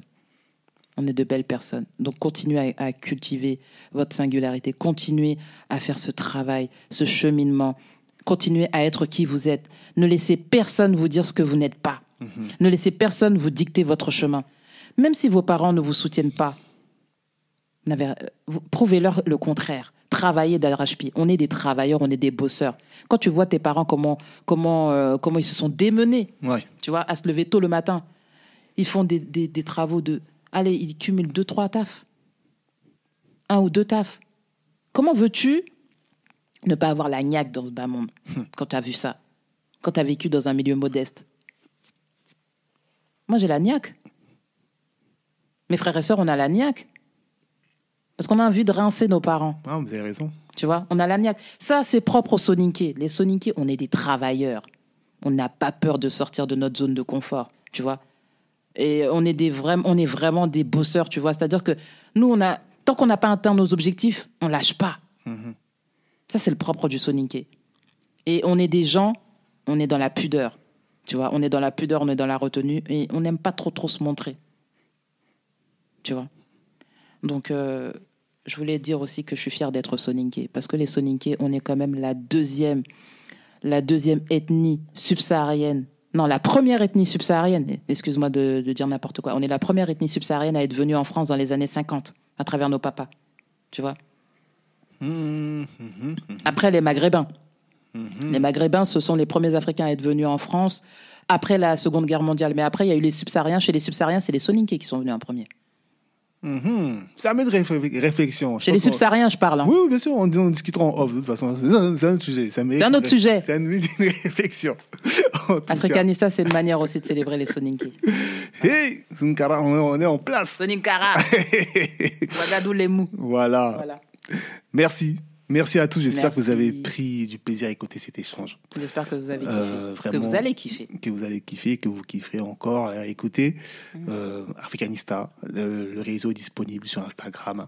Alors, pour tous ceux qui veulent euh, découvrir ma marque ou suivre mes actualités, c'est sur le compte Instagram de la marque hashtag. Non, pas hashtag. non, non, non, n'importe quoi. Bref, je m'emmêle les pinceaux. Africanista, Hashtag, Facebook Twitter. Africanista. et euh, mon site de vente en ligne, c'est www.africanista.com. Super, super. Et maintenant, je pense qu'on a tout dit, hein, On a sur, tout les, dit. sur les contacts. Donc, n'hésitez pas à la suivre, n'hésitez pas à la questionner si nécessaire, Mm. euh, à lui poser Ah, des je réponds, questions. je réponds, je très réponds, ouverte, il y a euh, pas je suis de très ouverte. ça. Je réponds en DM. Et puis moi, je vous remercie. Euh, comme d'habitude, j'espère que vous avez pris du plaisir à écouter cet épisode. Euh, je fais jamais ma publicité, mais bon, vous me connaissez. On se connaît déjà. vous connaissez le jingle de fin. Et puis, bah, je vous souhaite une très bonne soirée à tous et à très bientôt pour un prochain sujet. Salut à tous, bye. Merci à vous d'avoir écouté l'épisode. Je vous dis à très bientôt pour le prochain sujet.